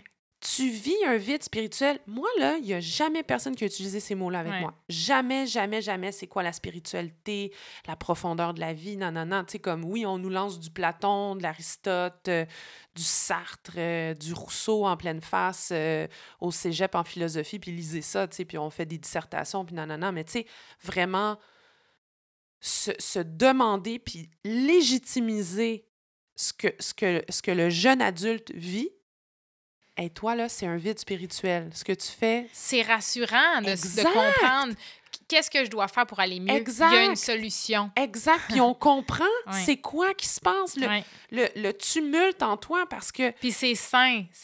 Parce que c'est normal que les jeunes adultes n'aient pas bien. Il y a, il y a, pendant des millénaires, des, des, des, siècles et des siècles, le passage de la puberté vers la puberté, c'était justement, oui, il y avait les rites religieux et tout ça, mais c'était surtout des rites pour constater que l'adolescent vit une période de grand questionnement, puis de grande remise en question sur le sens de la vie, puis ce qui l'entoure, son environnement, puis son milieu. Puis sur beaucoup les peuples autochtones Mm-hmm. Beaucoup les peuples autochtones s'assuraient que justement dans ce passage vers l'âge adulte, le jeune était entouré spirituellement et qu'il y avait une légitimisation justement de toutes ces questions-là qui l'habitaient. Mm-hmm. Mais on n'a plus ça maintenant. Non, non. Hey, on n'a plus du tout ça. C'est comme, hey, t'as des bonnes notes au secondaire, tu vas avoir la grosse job, tu fais ci, tu fais ça, puis ah ouais, ah ouais, vite, vite, vite, vite, consomme, consomme, consomme, sans arrêt. Ouais, puis les parents ont même pas eux-mêmes les réponses, ben, souvent. Exact. On blâme pas du tout les parents, là. C'est ça, exact. Parce que les parents se le sont pas fait, eux, enseigner. Fait qu'il y a comme un, un, saut de génération qui fait que cette, cette quête-là est et d'actualité là, plus que jamais.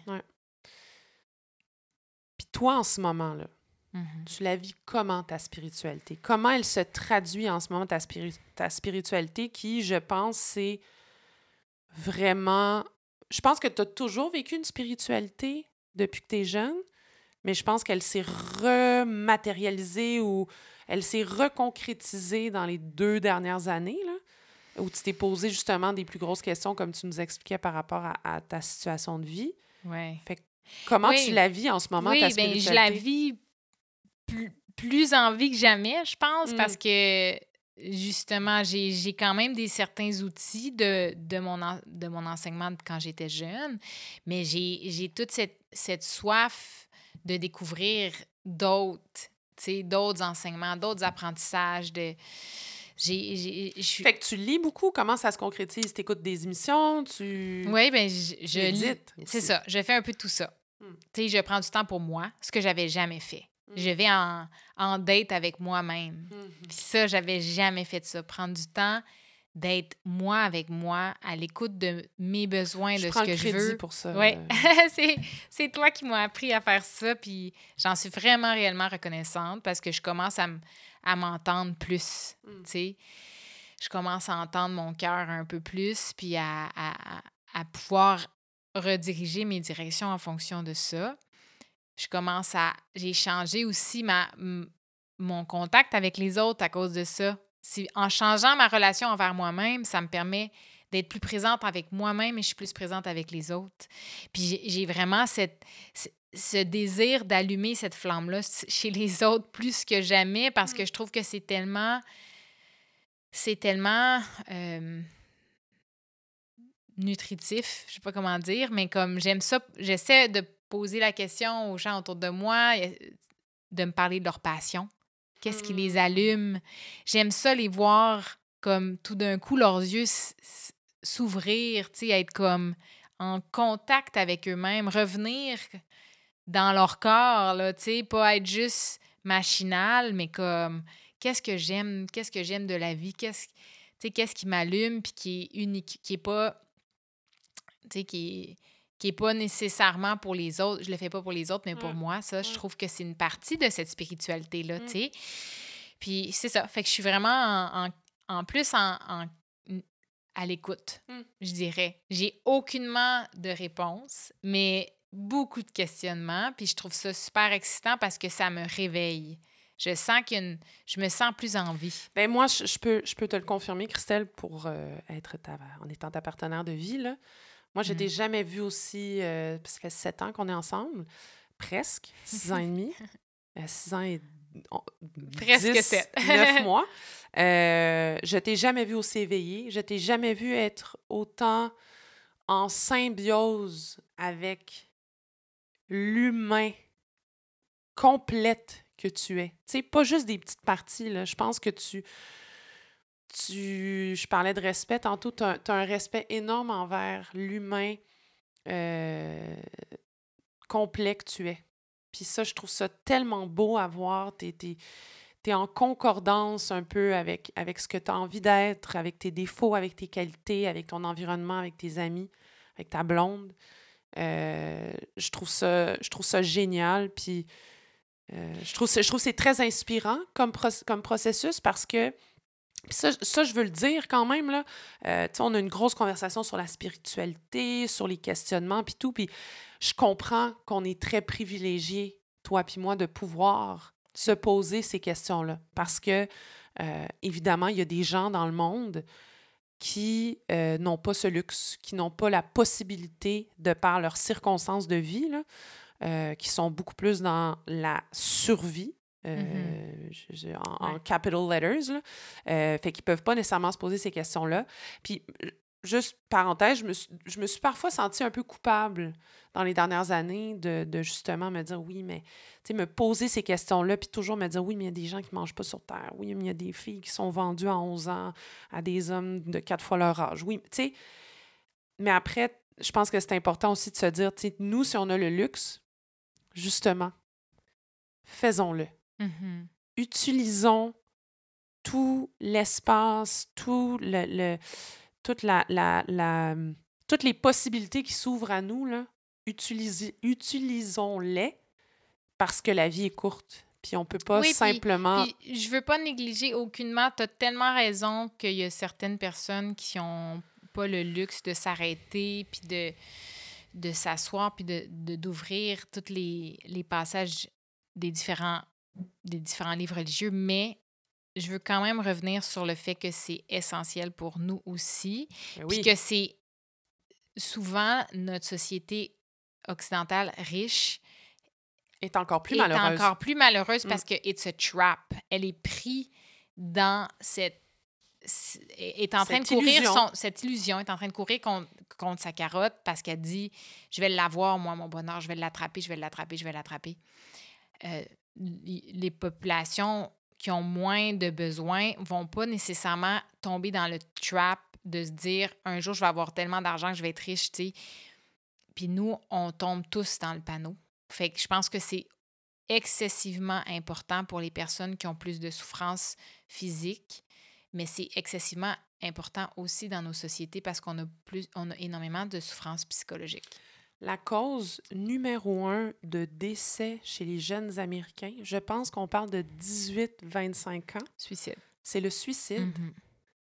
Mm-hmm. Mm-hmm. C'est même, même pas les accidents de voiture, mm-hmm. c'est les suicides. Ouais. Fait que c'est pour ça que quand j'entends, puis je l'entends des fois des discours, ouais, mais ça c'est vous, vous pouvez, vous êtes des privilégiés, là, là, Puis tu sais, ok, oui, oui, moi j'ai énormément de privilèges, puis je suis la première personne à le dire, même si je suis une personne qui coche beaucoup de cases minoritaires. Là. Mm. On va se le dire, là, une femme métisse, euh, membre de la communauté LGBTQ, francophone dans une vague euh, anglophone nord-américaine.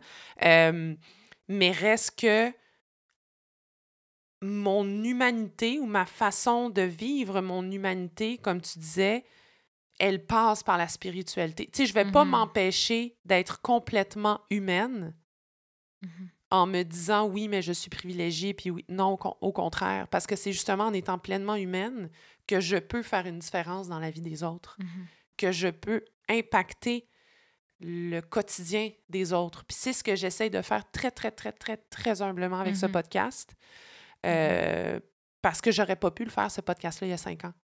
Je, n'avais pas fait le travail interne nécessaire. Je n'avais pas eu l'éveil spirituel nécessaire pour être capable de d'être la Sam que je suis vraiment, puis ensuite de, d'un peu transcender cette individualité-là. Puis t'en éveilles d'autres à travers ton podcast. C'est ça qui est extraordinaire. J'essaye. J'essaye de façon... Euh, ben moi, tu m'as réveillée, tu vois. Oui? Ben oui, c'est... Je pense que c'est ça qui est beau avec, euh, avec le cheminement interne, c'est que ça nous fait du bien à nous, mais ça fait du bien aux autres. Parce que le podcast, c'est un peu un, messager spirituel. la mm-hmm. religion est un messager spirituel. Mm-hmm. Ben moi, mon podcast, je le vois un peu comme un messager, mm-hmm. un messager spirituel. Puis ça peut, comme je l'ai dit tantôt, ça peut être l'art, ça peut être... Euh, ça peut être les livres. Puis j'avais une quote, c'est vraiment niaiseux, là, mais je voulais... Euh, je, voulais lire ce, mini passage-là parce que ça m'a beaucoup touché. Puis c'est en anglais, là. Je, pourrais faire la, traduction, mais je, te l'ai montré tantôt. C'est la vidéo de Ethan Hawke. C'est l'acteur qui joue dans Dead, Dead Poet Society avec le merveilleux Robin Williams et euh, il joue dans plusieurs autres films, mais il, a, fait une vidéo, je pense que c'est extrait d'un TED Talk ou de Masterclass. Je suis plus très sûre, mais c'est récent, puis il parlait de l'art et je l'ai posté, pour ceux qui me suivent sur Instagram, je, l'ai reposté. Euh, puis il disait que l'art, euh, it's not a luxury, it's sustenance. We need it.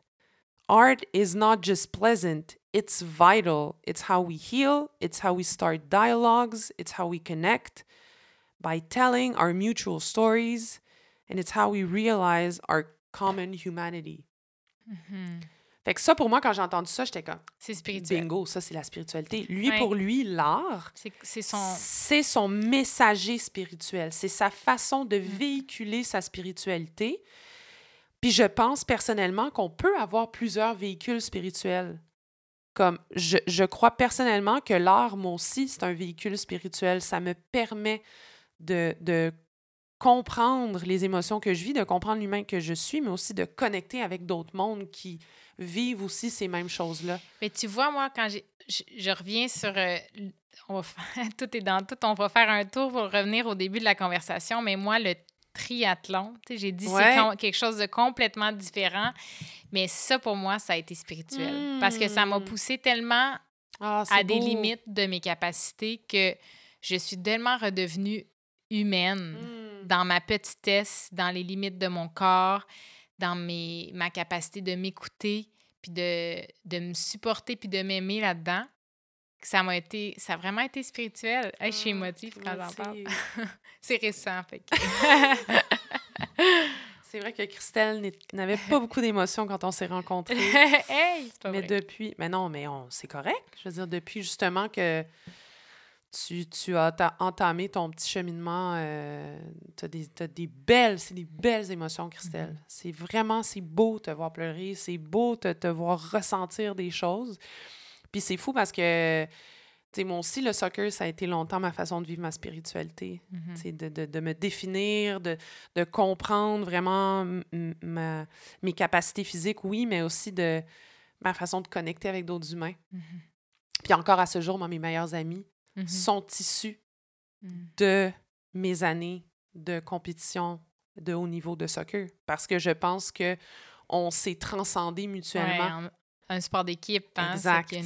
Communion entre les différentes personnes. Communion, c'est exactement le terme. Il y a une superbe communion. mais ben, quand une équipe. Euh, N'importe quelle équipe. Est bien, euh, bien gérée, puis il y a les bons éléments, parce que des fois, il y a des groupes un peu, c'est un peu plus compliqué.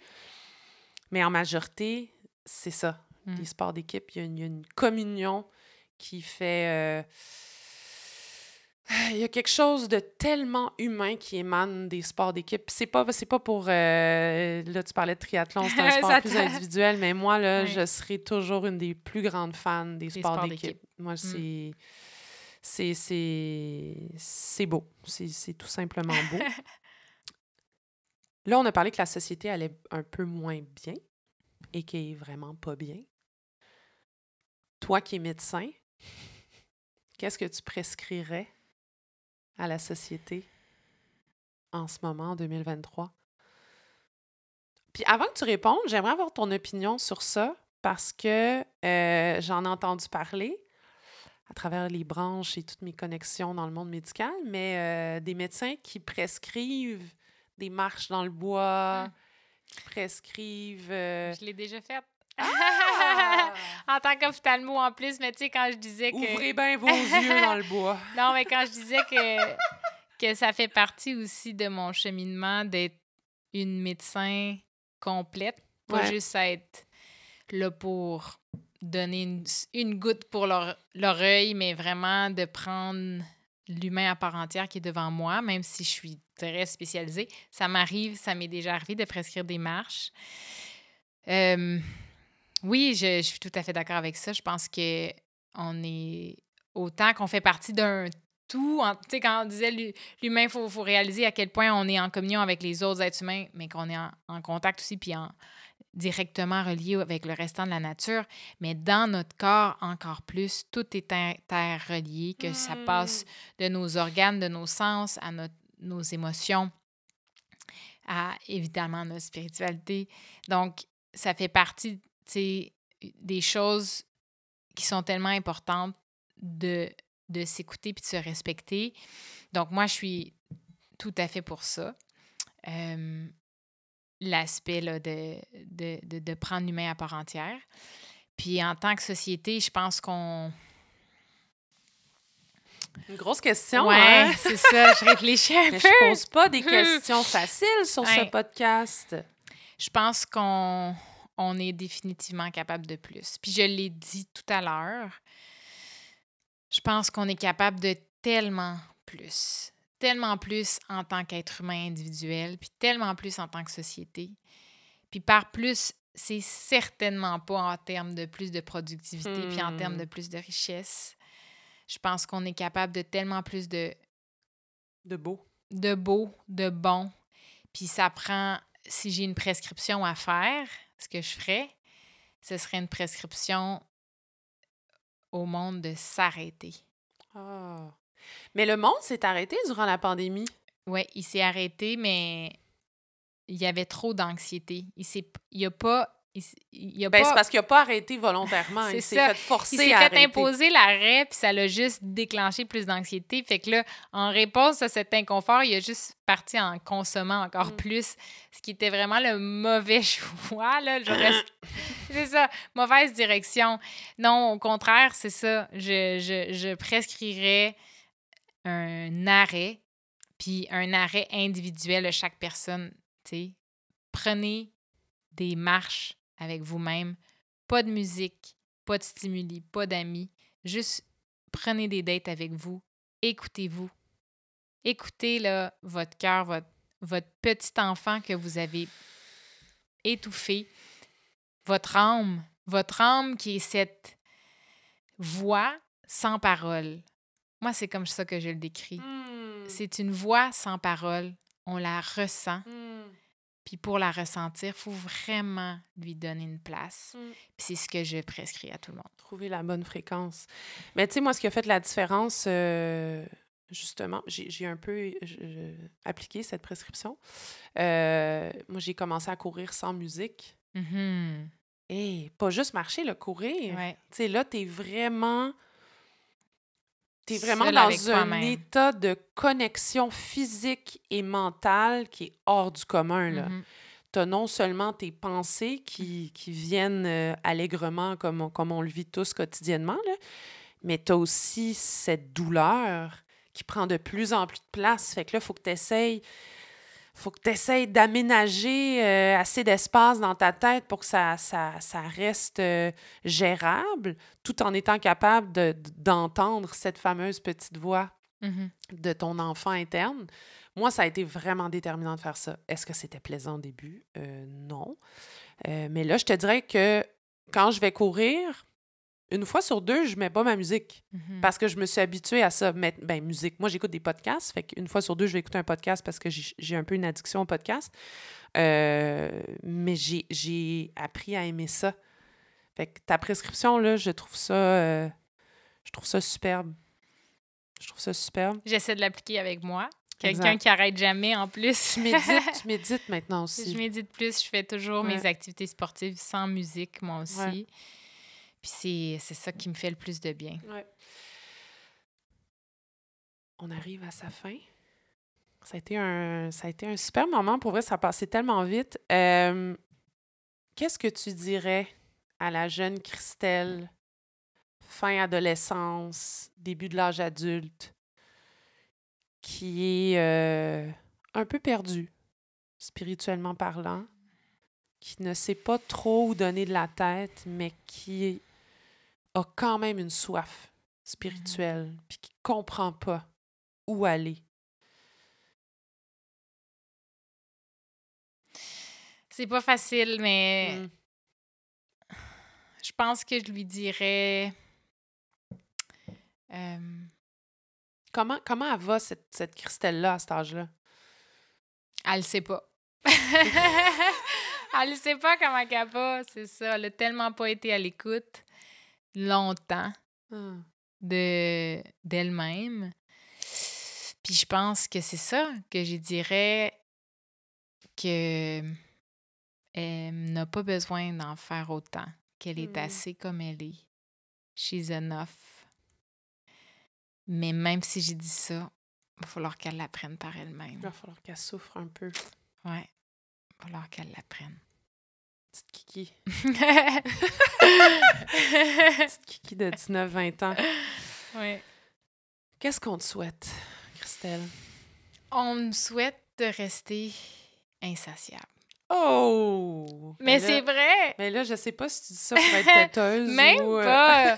Pour vrai? Ben, un peu. Ben, j'allais dire, j'allais dire, on, on me souhaite de rester assoiffée, Ouais. mais c'est la même chose. De toujours avoir cette, de garder cet engouement envers ce que la vie a à m'apprendre, Mm. puis cet espoir que it's gonna be okay. It's gonna be okay. Mhm. It's gonna be okay. Life, life is gonna be okay. Mhm. Ma chérie, merci. Merci à toi, c'était tellement beau. Merci pour ce beau moment. Euh, là, c'est moi qui va devenir émotive, mais je, j'ai, j'ai- vivre cet éveil spirituel-là que j'ai vécu dans les deux, trois dernières années, je l'aurais vécu avec personne d'autre. Euh, je pense qu'on s'est nou- nourris mutuellement. Je pense qu'on s'est, on s'est beaucoup apporté dans notre progression qui n'a pas été facile. Euh, progression qui continue de se, de se produire. Je pense que les deux, on est sur notre euh, petit voilier euh, commun. Il est plus solide qu'il était il y a deux, trois ans. Mais je pense qu'on a commencé à ouvrir la grand voile euh, ensemble. On a commencé à transcender ensemble. Euh, tu m'inspires à tous les jours. Et toi, tu m'inspires. Tu me pousses à devenir le meilleur humain que je, je, que je te dois d'être, mais que je me dois d'être et que j'ai éteint beaucoup trop longtemps dans ma vie. Ce projet-là, euh, il n'aurait pas, pu, il aurait pas pu être ce qu'il est sans toi. Je suis finalement le plus près, je pense, possible de la Sam complète que j'ai toujours rêvé être. Et euh, c'est grâce à toi, ma chérie. Merci. Je t'aime. J'ai hâte qu'on continue de parler au souper dans 10 minutes de spiritualité. parce que je sens que ce n'est pas terminé, cette conversation. Ça sera jamais terminé. Ça sera jamais terminé, ma chérie. Euh, je t'aime. Moi aussi. Et euh, merci encore. Cheers. Aux insatiables. J'ai mon verre, et, mon verre est vide. On va aller se remplir un verre de vin au souper. Cheers, mon amour.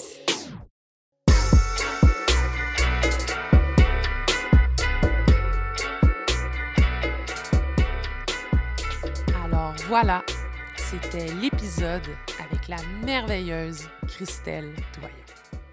J'espère sincèrement que votre âme s'est vue quelque peu illuminée durant ce moment, puis que cela vous a inspiré à entreprendre vous aussi votre propre cheminement spirituel sur qui vous êtes, ce qui vous anime, puis votre place dans l'univers.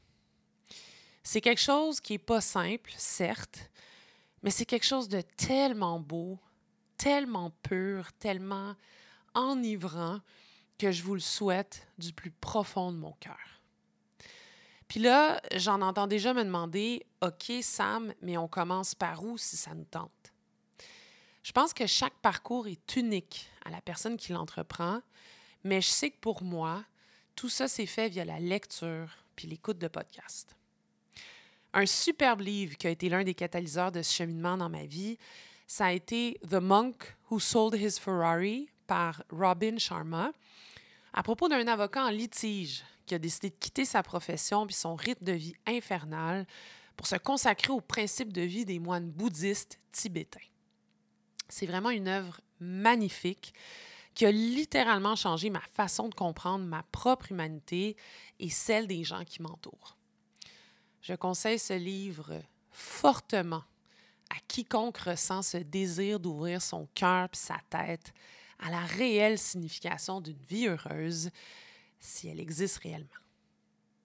Mais là, comme je vous l'ai dit, tellement de pistes peuvent être entreprises, suffit de laisser aller sa curiosité et son petit côté insatiable.